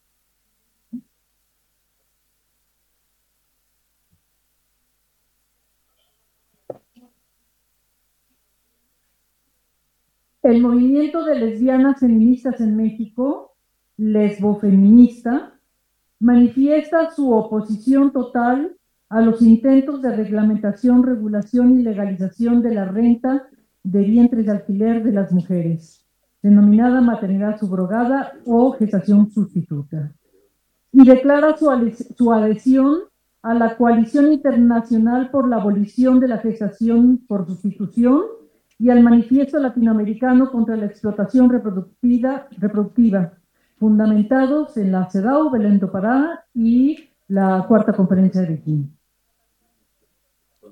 El lesbofeminismo considera que esta iniciativa de regulación es un eslabón más de la cadena neopatriarcal que el nuevo orden mundial de la globalización neoliberal postmoderna queer, es muy importante lo de queer, está imponiendo a nivel internacional. El posicionamiento lésbico feminista constituye un planteamiento totalmente opuesto al posicionamiento de las mujeres gays, las mujeres GBT, sin la L, y las GBTTIQ sin la L. Y específicamente al planteamiento de la llamada teoría queer. Todas ellas englobadas en el mercado de la diversidad sexual, que busca reglamentar los vientres de alquiler para beneficio de diversos grupos que integran dicha diversidad, particularmente hombres gays, no binarios, cyborg, queer, entre otros, además de los heterosexuales. El abismo que separa a las mujeres lesbianas feministas, particularmente lesbofeministas, de las mujeres integradas a los mercados GBTTI más se expresa en que las lesbianas parten de una perspectiva feminista centrada en la mujer, o sea, la mitad de la humanidad, y las LGBTIQ más centrada en la liberación sexual de pequeños grupos de diversos intereses. Y en que las lesbianas luchan por la emancipación de todas las mujeres del mundo y las LGBTIQ más para obtener beneficios y privilegios personales, grupales o sectoriales. Esas dos perspectivas son totalmente opuestas. A esta diferencia se agrega el antagonismo que existe entre el feminismo abolicionista y el generismo reglamentarista. Creo que es muy importante hacer esa diferencia. Feminismo abolicionista y generismo reglamentarista. Uno porque el abolicionismo pone su foco de atención en las mujeres y el reglamentarismo en los compradores y todo el sistema mercantil en torno al alquiler de vientres. Dos, porque el abolicionismo considera dicha práctica un acto más de explotación a las mujeres y el reglamentarismo un convenio de compraventa en beneficio de los contratantes, de los, eh, a los que hay que ofrecer certeza jurídica para que obtengan sus bebés sin, riesgo, sin riesgos legales, como lo enfatiza Sánchez Cordero sistemáticamente. Tres, el abolicionismo privilegia el desarrollo integral de las mujeres, mientras que el reglamentarismo trata de garantizar el derecho legítimo de cualquier persona a tener descendencia y el derecho humano a formar familia, ¿no? Que le, que le preocupa mucho también a Sánchez Cordero. Este, eh, y particularmente los gays, los no binarios, los híbridos, los cyber, etc. Cuatro, el abolicionismo ve a la gestante como un ser humano pleno y completo. El, regulacion, el regulacionismo como un medio un útero receptivo, un vientre subrogado o una gestante sustituta, instrumentalizándola. Cinco, el abolicionismo denuncia las consecuencias físicas y psicológicas de las mujeres que por necesidad prestan su vientre inmediatamente después se tienen que desprender del bebé. El regulacionismo espera que una vez que nazca el bebé, nunca más los contratantes tengan que saber nada absolutamente de la gestante. Seis, el abolicionismo sabe que el desprendimiento del bebé de la madre constituye un desgarramiento físico y emocional tremendo. El regulacionismo no le interesa las consecuencias ni físicas ni psicológicas de la gestante. Siete, el abolicionismo parte de que ninguna mujer lo hace por gusto, lo hace por necesidad. En medio de una sociedad patriarcal que mantiene esclavizadas a las mujeres. El reglamentarismo insiste en que las mujeres lo hacen por, en completa libertad y consensuadamente porque tienen agencia corporal, es decir, deciden sobre su propio cuerpo, ocultando los múltiples condicionamientos externos. Ocho, el abolicionismo argumenta que inclusive en la llamada gestación altruista existen muchos condicionantes sociales y familiares, inclusive históricos, en detrimento de las mujeres que la aceptan. El, reglamentarismo sostiene que las gestantes altruistas son inmensamente felices de servir y ayudar a otros sin esperar pago alguno. 9. El abolicionismo quiere evitar la instrumentalización y mercantilización del cuerpo de las mujeres más pobres y necesitadas, obreras, campesinas, migrantes, indígenas, incluyendo jóvenes y estudiantes pobres, particularmente de los países sometidos al imperialismo. 10. Al abolicionismo, el abolicionismo denuncia que permitir la renta de vientres para extranjeros continúa bajo la lógica del colonialismo y el imperialismo. El reglamentarismo considera que no hay que ser chauvinista ni exclusionista, sino ver el beneficio de todos. 11. El abolicionismo prevé que se creará toda una gran industria lucrativa, hospitalaria, médica, farmacológica, hotelera, turística y principalmente de las agencias abocadas a la reproducción, que derramará enormes cantidades de dinero a costa de la explotación de las mujeres, como sucede también con la prostitución. Doceavo, el abolicionismo alerta que los beneficiarios serán únicamente la clase alta y clase media, porque son los que pueden pagar los altos costos de procedimiento, sobre todo si es en otro país. Finalmente, el abolicionismo busca abolir las condiciones económico-sociales que empujan a una mujer a tener que rentar su útero para que ella y su familia puedan sobrevivir. Y solo acabando con este sistema patriarcal capitalista, las mujeres dejarán de verse obligadas a tener que vender sus cuerpos. No voy a abundar en otros aspectos que ya tocaron o van a tocar mis compañeras, además con más profundidad porque son especialistas en la materia. Lo que, lo que quiero enfatizar como lesbiana fundadora del primer grupo, bueno, cofundadora con otra compañera, del primer grupo de lesbianas en México en 1977, es que la gestación subrogada, o sea, los vientres de alquiler, no constituye una demanda de las lesbianas como se ha pretendido presentar en varios foros en donde a las lesbianas nos ponen en primer lugar. Y con eso de lo LGBTTIQ, la L va por delante y entonces nos ponen en primer lugar. ¿no? no es una demanda de las lesbianas feministas, porque nuestra existencia no gira en torno a la maternidad, pero sobre todo porque concebimos la maternidad de otra manera. Una feminista heterosexual o lesbiana jamás buscaría el vientre de otra mujer para satisfacer un deseo personal. Quienes sí defienden ese deseo personal son precisamente las mujeres gay, GBT, sin la L, sin L, este, eh, y, y las fui, por supuesto, que no cuentan con una formación feminista. La maternidad subrogada es una de las demandas más importantes de la agenda LGBTIQ y particularmente queer transgénero. No es de las lesbianas. Nuestro deslinde como lesbianas de lo LGBTIQ es muy importante para aclarar que las agendas y pronunciamientos LGBTIQ no representan a las lesbianas porque son contrarias a nosotras como mujeres. Por lo cual hemos exigido eliminar la L de LGBT, ¿verdad?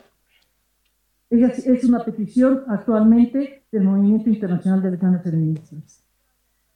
Y por lo cual ellos, ellas y ellas nunca más podrán hablar a nombre nuestro, no en nuestro nombre.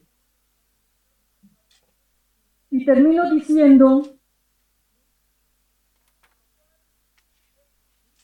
que el abolicionismo de ninguna manera se reduce al prohibicionismo, como afirman muchas generistas regulacionistas,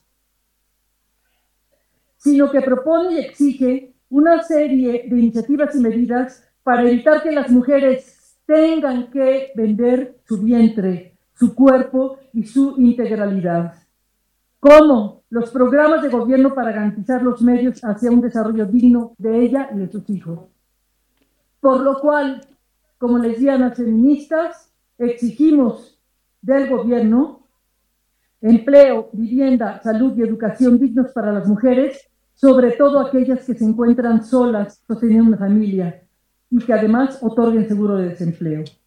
Y termino diciendo que como lesbiana socialista, que he sido toda mi vida, este, eh, recuerdo que el feminismo socialista dice que no vamos a resolver la situación de esclavitud de las mujeres mientras no terminemos con el sistema capitalista no podamos construir un socialismo, pero no un socialismo patriarcal, sino un socialismo feminista.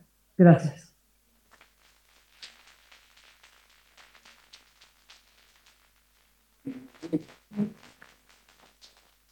Muchísimas gracias y un fuerte aplauso a nuestra compañera Jan María, que nos ha hecho una exposición muy pedagógica en relación a la diferencia entre el feminismo abolicionista y el generismo reglamentarista. Ahora toca el turno para desarrollar la ponencia El papel de los medios de comunicación en la promoción de la explotación reproductiva a la maestra Carolina Pacheco Luna, a quien voy a presentar. Carolina Pacheco Luna es comunicóloga feminista, egresada del doctorado en Ciencias Políticas y Sociales con orientación en violencia sociodigital contra las mujeres. Maestra en comunicación por el posgrado en Ciencias Políticas y Sociales de la UNAM y licenciada en Periodismo y Comunicación Colectiva por la FES Acatlán UNAM. Es docente de la UNAM e integrante del Laboratorio Feminista de Derechos Digitales la International Association for Media and Communication Research y la Global Alliance on Media and Gender de la UNESCO. Ha colaborado en Libertad de Información AC y en la Secretaría de Gobernación y actualmente labora en la Dirección General de Atención a Víctimas del Delito de la Fiscalía General de Justicia de la Ciudad de México. Carolina Pacheco Luna, por favor.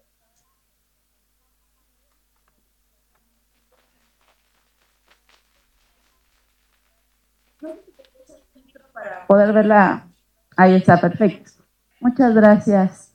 Pues bueno, yo les voy a hablar sobre el papel de los medios de comunicación en la promoción de la explotación reproductiva. Es, una, eh, es un tema que hemos trabajado Elian Pro y la doctora Ime Vega, que no ha podido estar este, en este evento, pero nos parece muy importante presentarlo en conjunto. Evidentes de alquiler, ¿cómo se ha manejado en los medios de comunicación y qué papel han tenido los medios para fomentar toda esta industria promoverla, difundirla y además naturalizarla, ¿no? No es nuevo que en los medios se presenten mujeres embarazadas. O sea, las hemos visto, ¿no? Porque uno de los roles y uno de los mandatos de género ha sido precisamente el estar embarazada, ¿no? Entonces yo recuerdo por ahí de hace 10 años, cuando se hacía un monitoreo de las campañas de, de, de, la, del gobierno federal en, en México, y entonces analizamos la publicidad del gobierno federal y había un spot sobre los microchangarros. Y estaba el dueño de la tienda, el tendero, camisa blanca, detrás de la caja registradora, con su hijo al lado, camisa blanca, manga remangada, ¿no? Y la esposa adelante, embarazada, con una escoba en la mano, ¿no? Ese rol lo hemos visto en los medios de comunicación siempre. Y con esto, bueno, nos, nos lo traen con un nuevo modelo, una nueva forma de presentárnoslo, pero ha sido este mandato de la reproducción, de la maternidad, el que siempre nos ha puesto en los medios de comunicación. Eh, siguiente, por favor. Tenemos que recordar, la doctora Ine Vega siempre nos hace eh, esa, llamado a buscar en la ley, en la legislación, eh, si tenemos leyes o atribuciones para atender ese problema. Entonces, tenemos que recordar que el marco normativo en materia de medios de comunicación es de lo más avanzado que hay, ¿no? No se respeta y hay que hacer un llamado a la Secretaría de Gobernación para que respete todo ese marco legal, porque con ese gobierno también se han desmantelado las estructuras y vemos un montón de contenidos que no están atendiendo ese marco normativo. Entonces, veamos, tenemos desde la CEDAW, la Convención Belén do Pará, la plataforma de acción de Beijing, ¿no? que nos habla de la agenda mujeres y medios de comunicación. Tenemos la Constitución, el artículo primero, tercero, cuarto, sexto, séptimo, otros, la Ley Federal de Telecomunicaciones y Radiodifusión, la Ley Federal para Prevenir y Eliminar la Discriminación, la Ley General de Igualdad entre Mujeres y Hombres, la Ley General de Acceso de las Mujeres a una Vida Libre de Violencia, la Ley Federal de Niños, Niñas y Adolescentes, la Ley de Víctimas, la Ley para Prevenir, Sancionar y Erradicar los Delitos en materia de trata de personas y de la protección y asistencia a las víctimas de estos delitos, leyes de protección de datos personales, leyes de archivos. Y ahorita vamos a ver cómo todos estos derechos, ¿no? Nos los pasamos por el arco del triunfo. Siguiente, por favor. ¿Qué piden esas leyes en términos generales? Veamos, el gobierno general debe conducir una política de igualdad, ¿no? Con esa materia de medios de comunicación. Eliminar roles y estereotipos de género al menos no debería de haber roles y estereotipos hasta las 7 de la noche. Lo seguimos viendo todo el día. O sea, si quitáramos roles y estereotipos, seguro nos quedamos sin contenido en los medios de comunicación. Eh, evitar la utilización sexista del lenguaje. Eh, promover la prevención de violaciones a los derechos humanos de niñas, niños y adolescentes y la comisión de actos delictivos. La trata ¿no? no debería difundirse, menos de esa manera. Eh, los concesionarios no deberían difundir contenidos que contravengan el principio de interés superior de la, niñez. Se debe prohibir toda publicidad e inserciones pagadas en medios que incluya anuncios de contacto sexual o que promueva la prostitución y la pornografía que pueda propiciar la trata de personas. Aquí yo metería este tema también. No debería de estar la reproducción, eh, perdón, la explotación eh, de la reproducción en ese tema. Siguiente, por favor. Bueno, eh, ¿Cuál es la responsabilidad de los medios? Muy importante, además de todo lo que tienen que hacer, educar, ¿no? Ahí sí tenemos que hacer un trabajo muy importante y bueno, vamos a ver que intentan educar, ¿no? Violentando a las mujeres, además. Siguiente, por favor. Bueno, eh, vemos en medios audiovisuales y de explotación reproductiva eh, sobre este tema, perdón, de, explotación reproductiva, dos papeles. Uno que es crítico, contenidos que intentan cuestionar ¿no? el tema, y otro que es ideológico. Recordemos que es la ideología, recordemos que hay relaciones de poder y que esas relaciones, y, y, y un contenido es ideológico cuando intenta mantener y sostener esas relaciones de poder. No intenta liberar a las mujeres, no intenta empoderarlas, no intenta emanciparlas, intenta reproducir esas relaciones de poder. Y en ese proceso dialógico, ese proceso de comunicación siempre es asimétrico. ¿Cómo lo hace? Bueno, para meter este tema utiliza la mediatización, es decir, se hace a través de los medios de comunicación, se utiliza la eh, audiovisualización, la espectacularización, la personalización, es decir, mostrarnos muchos casos, la marketización, ¿no? estas formas en las que se nos presenta como un producto que hacen ver precisamente que, eh, que se está naturalizando y romantizando la práctica de la explotación reproductiva. Siguiente, por favor. Bueno, vamos a ver algunos ejemplos. Y uno de ellos es precisamente ese de El cuento de la criada. El cuento de la criada habla de un futuro distópico una dictadura fundamentalista, un régimen teocrático basado en los más estrictos valores puritanos, donde se crea esta República de Gilead, eh, un problema de fertilidad que obliga a las mujeres eh, jóvenes a vivir forzadas como concubinas para dar hijos a los señores. Entonces, el único valor de la mujer, el único está en sus ovarios. Entonces, este grupo de mujeres son prácticamente esclavas. Toda la producción ya va para la quinta temporada y toda la producción nos habla de violencia tras violencia tras violencia. Mujeres que son sometidas, oprimidas, dominadas, controladas, eh, etc. Eh, está basada en ese ser de otros y para otros. Dice por ahí Franca Basaglia que a las mujeres se nos ha enseñado a ser precisamente así, ¿no? Nos han construido de ese modo, a ser de otros y para otros y tenemos que voltear nosotras a ser para nosotras y de nosotras, ¿no? Siguiente, por favor. Esta es una postura más crítica y vemos un suburbio de Ohio, dice la reseña, donde hay una mujer blanca, Elena Richardson, quien, bueno, es como una mujer que está muy, que tiene que acatar mucho las normas, y la otra es Mia Washington, una mujer afrodescendiente, y su hija Per, que es una joven. Eh, las, dice la reseña, las dos mujeres chocan, pero sus hijos se hacen amigos. Todo parecería como en esa reseña muy, muy clara. Eh, lo que no dicen es que Mia no renuncia a su derecho de filiación en un contrato de subrogación y entonces huye y es perseguida con su hija. de eso trata la serie eh, me parece que es un intento, ¿no? Por mostrarnos las consecuencias cuando esas mujeres no quieren renunciar a sus derechos de filiación y que nos muestra eh, todos los obstáculos que tiene que vencer, ¿no? Para sobrevivir con su hija y la dificultad de romper ese vínculo con la hija. Eh, hay por ahí también ese foco que, que, que, últimamente aparece mucho en los medios, como la decisión de las mujeres, ¿no? La mujer blanca contra la mujer negra. Entonces también tendremos que tener como cuidado, que porque entiendo que queremos ser críticas, ¿no? Pero terminamos todo el tiempo rompiendo entre nosotras. Siguiente, por favor.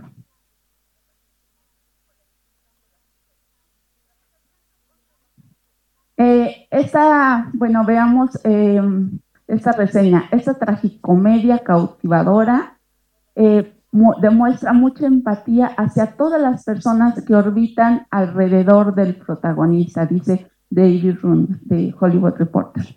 ¿no? O sea, vemos aquí cómo desde la reseña ¿no? nos está vendiendo un producto, esto que nos han mostrado muchos las expertos en el tema, movernos a través de las emociones, naturalizar ¿no? que esto se hace no por el dinero, no por el comercio, no porque están cobrando, sino por empatía.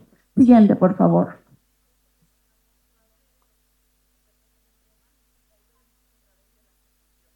Fleabag es otra serie que no tiene nada que ver con el tema, pero de pronto lo meten así como algo que se llama product placement en publicidad, como un producto inserto dentro del contenido. Y entonces dice, están en una boda y empieza a presentar a las personas que están en la boda y dice, mi interesante amiga Lucy alquiló su vientre y está embarazada. Entonces es como la lesbiana, el bisexual, mi interesante amiga Lucy, ¿no? Entonces, ¿cómo se empieza a naturalizar el tema? ¿Cómo pareciera que este tema, ¿no? Es además relevante y se pone ahí el foco vendiendo esta idea de que es natural. Siguiente, por favor. Souvenir, una producción eh, nacional eh, que nos habla de cómo una mujer alquila su, vientre para gestar el bebé de una pareja incapaz de concebir, ¿no? Los conceptos. Y bueno, esta mujer vive todo tipo de, eh, de violencias. El control de la pareja contratante, de dónde vas, con quién sales, ya no me quieres contar, qué está pasando, el control sobre su cuerpo, el control del un nuevo novio ¿no? que empieza a conocer, le dice, me divorcié de, una, de la persona que más amaba porque yo no quería tener hijos. Estuvo a punto de hacerme la vasectomía y ahora resulta que estoy con una mujer que está embarazada y además está rentada. Entonces intenta ser crítica, pero termina violentándola finalmente. Es un conjunto de violencias por las que pasa y al final todos estos nos llevan como a la dramatización extrema que termina reproduciendo la violencia contra las mujeres. Siguiente, por favor. Bueno, esta es una joya. No se la recomiendo y la voy a contar porque no quiero que la vea nadie. Es horrible. No me ames, se llama. Es una serie de suspenso. Una pareja adinerada contrata a una inmigrante para que geste su bebé y eh, así empieza la reseña y parecería que ese es el tema. No es el tema, es un pretexto para la violencia. Después, em, la, la quema, eh, la hacen pasar por la esposa para cobrar un seguro de vida. Otro hombre regresa, eh, se apodera de, de, la esposa porque como se enteró de todo lo que hicieron, la, la empieza a controlar de la manera más brutal a la esposa. La otra ya está muerta no tiene nada que ver con la gestación subrogada. No entiendo por qué metió en el tema, pero me parece una joya que empezamos como a meter el tema donde ni siquiera tiene que ver. Y bueno, esta es una oda a la violencia explícita contra las mujeres terribles. Dentro de eso destaco el diálogo donde, bueno, eh, están negociando, ¿no? Y entonces le dice, ¿qué pasa en muchas películas y en muchas series? Este diálogo sobre, la mujer le dice, no te dolerá, será cesárea como si eso además fuera como una, un beneficio. Eh, no tendrás que verlo. La joven le contesta, lo sé, y si aborto, el hombre dice, el contrato dice que te pagaremos la mitad. Eh, la joven responde, entonces si tengo gemelos, ¿me darán el doble? Eh, el convenio fue por un bebé. Él responde, sabes que eso no está en el contrato. La joven, lo sé, si quiere. Y él, bien, como quieras. Bueno, de todos modos la iban a quemar. Es horrible, horrenda, no la vean. Siguiente, por favor.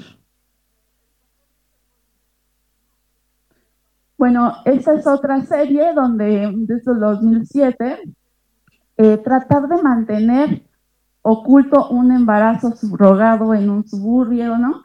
Frente a una comunidad conservadora, bueno, de eso narra esa historia.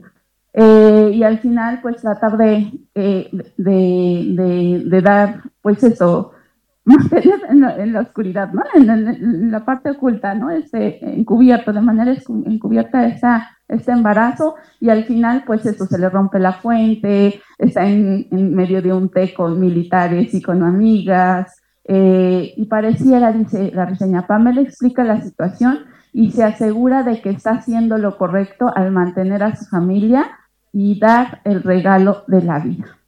Este gesto voluntario que hacen las mujeres. Siguiente, por favor. Ah, porque además tiene un hijo afrodescendiente, entonces los amigos que la acompañan es así como de, ¿cómo? Ok.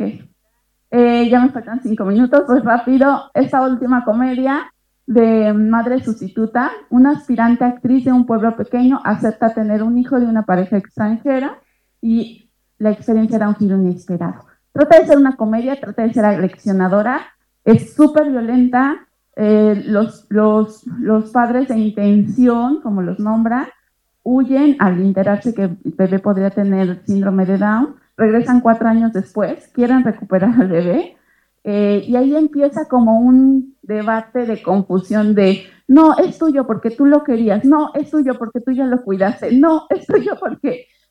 ¿de quién es el niño? Ahí está como eso, pelota de ping-pong, ¿de quién es, no? ¿De quién es este derecho de filiación? No hay claridad nunca en esa, en esa película. Siguiente, por favor. Es en la India, es de la India.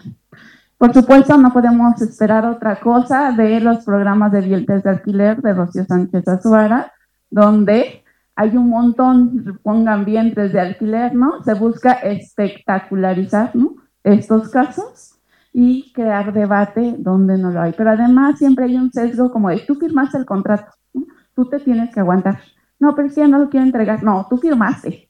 ¿no? no hay, es como el consentimiento de hoy y para siempre en la vida. ¿no? no entonces hay que tener como mucho cuidado con eso. Siguiente. Bueno, el uso de las tecnologías de la información y la comunicación, que es súper importante. Principal medio para reclutar mujeres utilizados por empresas y grupos de interés, contratantes reclutadoras. Medios de publicidad de las agencias intermediarias. Redes sociales que utilizan todo este tema para eh, eso, reclutar y para difundir el tema. Entonces, por ejemplo, aquí vemos casos, urge chica gestante, ¿no? Siempre como gestante, eh, remuneración, remuneración económica 200 mil, firma de contrato bajo notario público, seguro de gastos médicos, no tener sobrepeso, no estar casada legalmente, tener hijos. Son un montón de requisitos que se anuncian y además les piden, mándame una foto de qué color son los ojos y se van sumando cada vez más a este perfil de madre que ya no solamente está buscando como sana, sino como perfecta, ¿no? Y además linda, bonita y con todos los atributos de género. Siguiente, por favor. Me voy a saltar dos más. Aquí vemos otros ejemplos, pues mucho la percepción emocional, los hombres, lo que decían, paraísos turísticos de la gestación subrogada, ¿no? 20, siguiente, por favor vente, vamos a hacer turismo aquí mientras tienes a tu bebé, o vente cada tres meses para que lo puedas ver y disfrutes y descanses. El, el anterior decía versículos bíblicos, el Corintios 1.13 de la mujer debe ser no todo amor y entrega y darlo todo sin reservas, utilizado por una empresa para venta de, bebés. Siguiente, por favor, por favor. El uso de las TIC nunca, nunca ningún programa que intente ser crítico tendrá estas audiencias, ¿no? de eh, los famosos eh, que han cumplido su sueño. Esos TikToks, esos libros, esos contenidos en medios tienen ratings altísimos, ¿no? Miles y miles les dan que les encantan sus historias. Famosos que han tenido hijos mediante la gestación subrogada, dice la empresa, tú como ellos puedes cumplir tu sueño. Siguiente, por favor. La prensa no se queda atrás, ¿no? Tenemos un montón de notas que romantizan el abordaje del problema, lo espectaculizan, espectacularizan y también son aspiracionales, ¿no? Vamos a mejor a tener un hijo de esta forma, como si fuera una garantía, ¿no? De que es la mejor forma. Siguiente, ahí vemos algunas notas. Ahí vemos otras. Abandono, abandonado por ser un niño down. Cómo se utilizan, ¿no? Estos temas tan sensibles para llamar la atención en las cabezas, en los titulares, tan delicado. Incluso aquí están borrando las caritas de los bebés pero hay muchos del caso de Baby Gami, que fue un bebé abandonado porque tenía síndrome de Down, donde se ve la, la carita del, bebé, o sea, lo más común es eso cuando deberíamos estar protegiendo a esos bebés. Sí, siguiente, por favor. Siguiente, siguiente. Ya nada más quiero pasar a las conclusiones. Ahí vemos todo el caso de la guerra de Ucrania y explotación reproductiva en medios y por supuesto ha sido como los medios de comunicación un foco que se ha puesto, pero no para criticar, no la mayor de las veces para criticar, sino para espectacularizar los casos. Siguiente, por favor. Siguiente.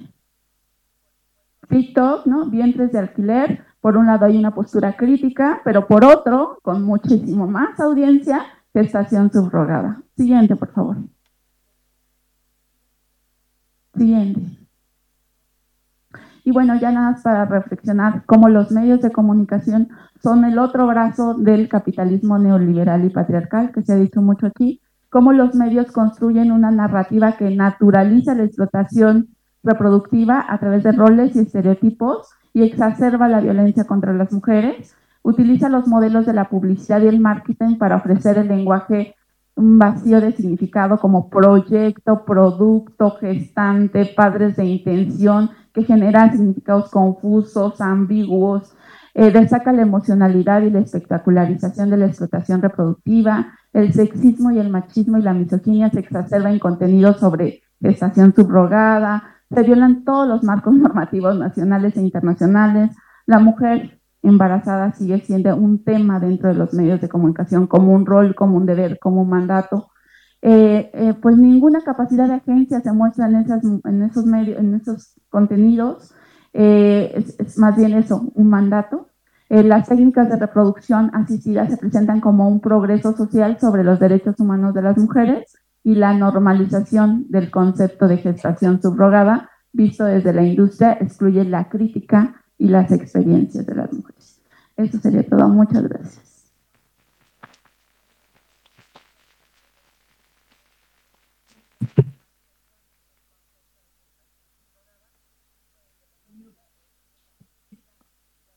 Bueno, bueno. Muchísimas gracias a la maestra Carolina Pacheco Luna por mostrarnos toda la información de su este, investigación.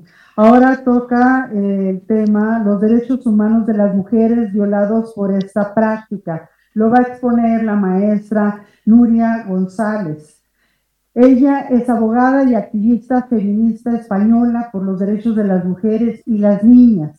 Es licenciada en Derecho, máster en Derechos Humanos por la UNED y doctoranda en Derecho Público en la Universidad de Yale autora de los libros Vientres de Alquiler 2019 y Vientres de Alquiler La Mala Gente 2021.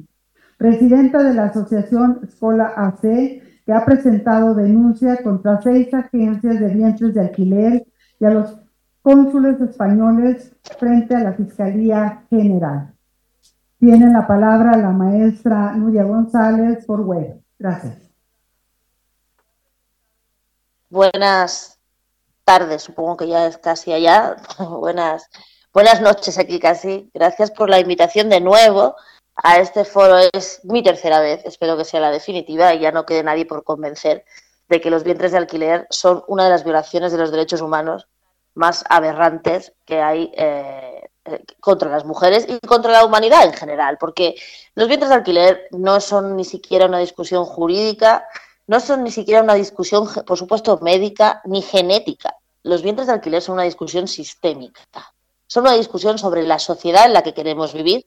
Son una sociedad, solo son una discusión sobre si queremos una sociedad en la que los seres humanos dejen de ser humanos, dejen de ser personas, para ser considerados objetos que pueden venir a este mundo a cumplir estrictamente los términos de un contrato. Por lo tanto, de lo que estamos hablando del bien jurídico a proteger en el tema de los bienes de alquiler no es otro que la libertad de las personas, porque la libertad de las personas queda en total entredicho cuando las personas son dispuestas por otras personas. Eso es la esclavitud. Esclavitud ha salido en esta, en esta conferencia, en este foro, varias veces y es difícil no repetirse después de tanta información, de ser la última del primer panel, ¿no? Pero no es casi esclavitud, como ha dicho alguna de las compañeras de antes, es esclavitud. Cuando alguien agarra un bebé y lo vende o lo transacciona o lo regala, ese bebé es esclavo, porque ya no dispone de su vida. En España tenemos, y en México también como receptor, ya un precedente de esta historia, que son los famosos bebés robados. Aquellos bebés que nacieron de madres en un primer momento, madres encarceladas, eh, madres republicanas, madres represaliadas por el franquismo en las cárceles, que eran, nacían, se agarraban y se vendían o se regalaban a familias eh, profines al régimen. ¿no? Esta práctica muy, muy lejos de lo que la gente piensa, se ha seguido hasta los 90. Y es el antecedente directo de los, de, de los vientres de alquiler. Solo que ahora hay tanta pobreza y tanta desigualdad en el mundo que ya no hace falta robar niños. Ahora ya se puede montar una industria alrededor. Pero sin ánimo de repetirme, y es complicado, eh, hay dos o tres matices que quiero hacer a mis compañeras. Es difícil hablar después de Alicia Millares, pues sin, sin Alicia Millares no habría una Nuria González, eso seguro, ¿eh? porque ella es la maestra en la que se basa todo lo, todo lo que yo sé y todo lo que yo he podido avanzar en esta investigación, así que es muy complicado hablar después de, de, tu antecedente, ¿no? Entonces, pero hay un par de cosas de todo lo que ha dicho las compañeras. Estoy muy de acuerdo con lo que ha dicho la compañera Jan, en esa diferencia tan acertada entre el feminismo y el generismo regulacionista. Y digo feminismo porque no hace falta ¿no? Eh, ponerle apellido al feminismo. El feminismo es abolicionista. Si no es abolicionista, no es feminismo. No hay un feminismo abolicionista. El feminismo es abolicionista de per se. No hay otro feminismo que no lo sea. Pues como bien ha dicho la compañera, ninguna feminista eh, iría a explotar reproductivamente a otra mujer, ninguna feminista está a favor de la prostitución y de la explotación sexual y ninguna feminista está a favor del género. Lo que queremos es abolirlo. Ergo, el feminismo es abolicionista o no será, ¿no? Pero ah, habéis dicho que, esto se basa, la industria de los vientres de alquiler se basa en el, bueno, en el supuesto derecho, el deseo de ser padres, el derecho de otra persona a ceder la capacidad de gestar en un contrato y tal. Lo cierto es, lo cierto es que los bienes de alquiler se basan en una mentira, mentira gigante, enorme, que además es patente y latente, que es que eh, las personas tienen una especie de contrato de propiedad que alguien puede utilizar para traspasar o para transferir o para vender. Nadie es dueño de nadie. Ni siquiera las madres son dueñas de sus hijos, porque las madres lo que paren son hijos, no bienes de consumo ni propiedades. Ergo, las madres tampoco pueden ceder ni transaccionar a sus hijos, ni venderlos, ni gratis ni onerosamente, porque hay una cosa que, queda, que tiene que quedar clarísima aquí. Lo malo de los vientres de alquiler no es que haya dinero de por medio. El dinero lo único que hace es el negocio. Lo malo de los vientres de alquiler es la concepción en sí misma de que hay seres humanos que pueden ser transaccionados, aunque sean regalados. Los niños no se regalan. Tú no, si la, invito a, que hagan ustedes la prueba, salgan con un bebé suyo, con un carrito a la calle ahí en Reforma, donde están ahora, y regalen ese crío, regalen esa criatura, a ver qué pasa. Vendrá el DIF, vendrá la policía, acabarán ustedes en la cárcel, el niño nunca en, en una casa de acogida, donde sea, pero ¿por qué? Porque entendemos todos en el mundo que los niños no se regalan, Ergo, que haya un dinero de por medio no es nada más que la parte eh, mercantil del asunto. Con lo cual, dejemos ya mm, de, diferenciar entre gestación subrogada altruista, gestación subrogada comercial. Toda la gestación subrogada es lo mismo. Es la violación de los derechos humanos de las mujeres y de los niños. Porque si empezamos a distinguir, y pasa como con el discurso ese de la prostitución, entre la prostitución voluntaria y no, empezamos a, justificar que alguna práctica, que alguna práctica sobre el vientre de alquiler podría tener algo que ver con la dignidad humana. Aunque las madres estuvieran en la mayor mansión de Beverly Hills, seguiría siendo igual de antiético e igual de antijurídico. Solo que la pobreza de las mujeres lo que hace es pues que haya más mercado y que haya más mercado de madres quiere decir que hay más condiciones en los contratos, contratos que, no se que, son absolutamente leoninos. La última condición de la que hemos sabido, y porque hay eh, realmente excedente de mujeres que quieren ser vientres de alquiler porque hay una crisis galopante en todo el mundo, es que a las madres de alquiler se les prohíbe vacunarse contra el COVID-19 porque como no se saben bien bien cuáles son los efectos de las vacunas, pues oye, que se jodan. Perdón que lo diga así, pero es verdad. Entonces, esta es la historia de los vientres de alquiler. Por lo tanto, digo que no hay ninguna circunstancia, con o sin dinero, en la que haya una más mínima dignidad de nadie en esta historia. ¿no? Los que están a favor de los vientres de alquiler tienen la cara dura de hablar de gestación subrogada ética. Es como hablar de narcotráfico medioambientalmente sostenible, oiga. Una estupidez del tamaño de la idea, ¿me explico? Em, entonces, lo que estamos aquí eh, protegiendo, estando contra los vientres de alquiler, no es otra cosa que el artículo 4 de, los de, la Convención de los Derechos Humanos, que es el derecho a no ser esclavo, el derecho a la libertad, a no ser dispuesto. Y en el caso de México, además, em, a no ser otra vez extractivizado. Me refiero. En México, una legislación favorable a los bienes de alquiler sería otra industria del primer mundo extractivista de los recursos naturales para que se beneficien los países ricos. Después de cargarnos todos sus recursos naturales, después de cargarnos todos sus recursos financieros, lo último que nos queda a los europeos y a los americanos por extraer de México es la fertilidad de sus mujeres y sus niños. Si nos lo ponen en bandeja, os aseguro que lo vamos a hacer. Y volveremos a destrozar lo último que queda por destrozar, que es las mujeres mexicanas. Yo creo que las mujeres mexicanas no se lo merecen. Pero estamos ante un nuevo paso, a una nueva neocolonización industrial, esta vez sobre los seres humanos. ¿Por qué? Porque es porque para los países ricos es mucho más cómodo, mucho más fácil y mucho más barato ir a, ir a países en desarrollo como México que no intentar convencer aquí a algunas, que también las hay muy precarias, ¿vale? Que también las hay muy precarias, pero ahí se puede uno como pasar un poco más de los derechos humanos. Entonces, como ha dicho antes el senador, y yo, yo lo he oído muchas veces, no, no es México precisamente un país ajeno para mí, ni mucho menos, eh, si la cuarta transformación los pobres son primero, las mujeres pobres son las que están en juego aquí. Porque los, los vientres de alquiler no son un tema solo feminista. Los vientres de alquiler traspasan el feminismo, es un tema de clase, es un tema de lucha obrera también. Porque, hay que, porque las mujeres no tenemos por qué pagar con nuestros cuerpos la falta de políticas públicas de empleo y de industria de los países. Entonces, los países tienen la obligación de generar industria y riqueza que no tenemos que poner las mujeres a disposición. Es más, todas aquellas y aquellos, pero aquellas sobre todo porque son las que nos las jugamos somos nosotras, eh, que promueven, que están a favor tanto de los vientres de alquiler como de la prostitución, como si eso fuera un trabajo, lo cual es otra violación más de los derechos humanos, porque es lo mismo, eh, lo único que están haciendo es dejación de funciones hacia el Estado como ciudadanas. Como ciudadanas tenemos la obligación de exigirles a nuestros gobernantes que generen riqueza desde los, desde los recursos públicos para la gente, para que ninguna mujer tenga que verse la tesitura de vender a sus hijos. Pero es que eso ya no tendríamos ni por qué explicarlo en el siglo XXI. Detrás de todo esto, lo único que hay es interés económico. Interés económico de quien lo promociona. Interés económico de quien lo, de quien lo quiere legalizar. Dios sabrá lo que tienen detrás. Las diosas sabrán las comisiones que se, van a prometer. Pero yo les digo, y en México es un país clarísimo, y, a mí, y como. Miren, la explotación sexual es, la otra cara de la moneda. Y en México sabemos muy bien lo que es la explotación sexual. Si ustedes quieren tener otro Tenancingo, solo que en lugar de con burdeles, con clínicas de reproducción asistida, adelante, legalicen los vientres de alquiler.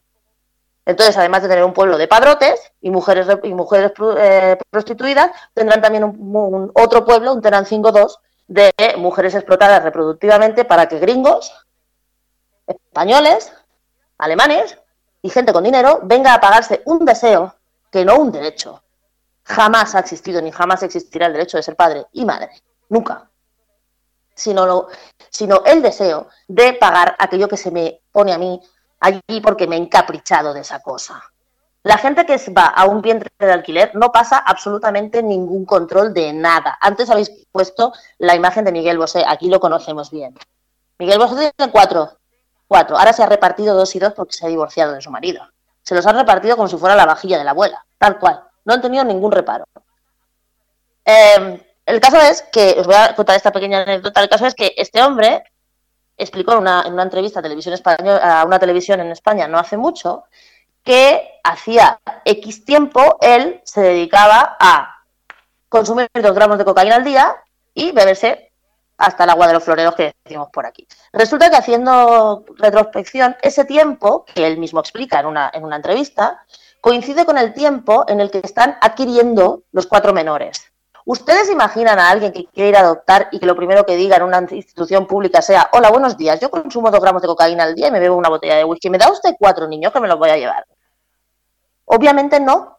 Por eso no solo se violan los derechos humanos de las mujeres, que obvio, las mujeres pasan a ser medios, de producción en una industria de la reproducción humana asistida en cadena.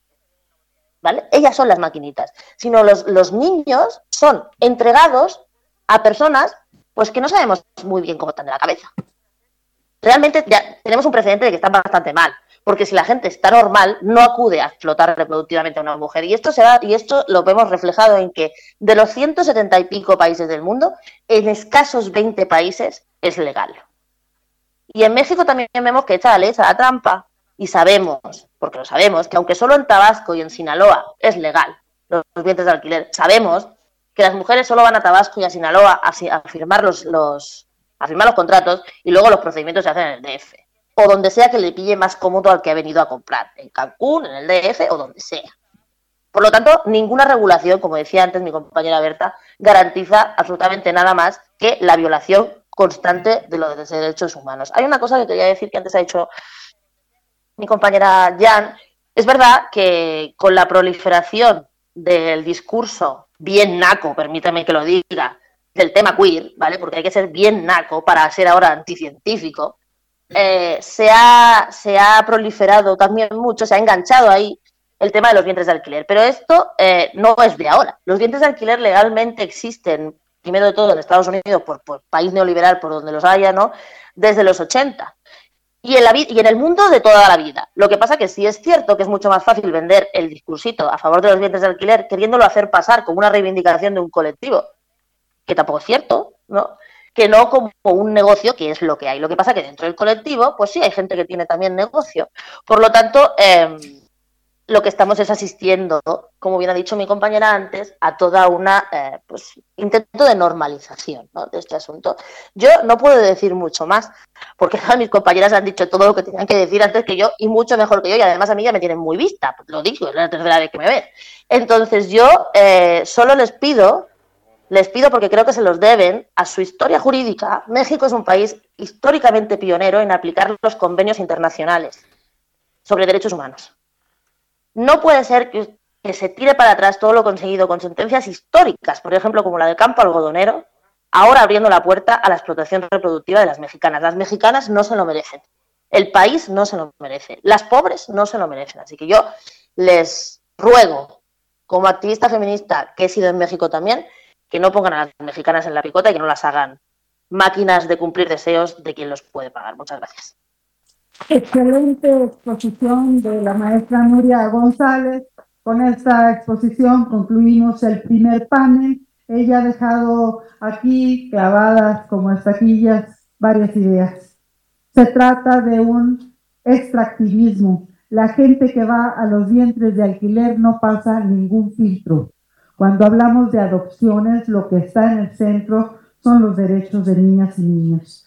Ahora agradecemos la presencia de nuestras ponentes del primer panel, las despedimos con un enorme aplauso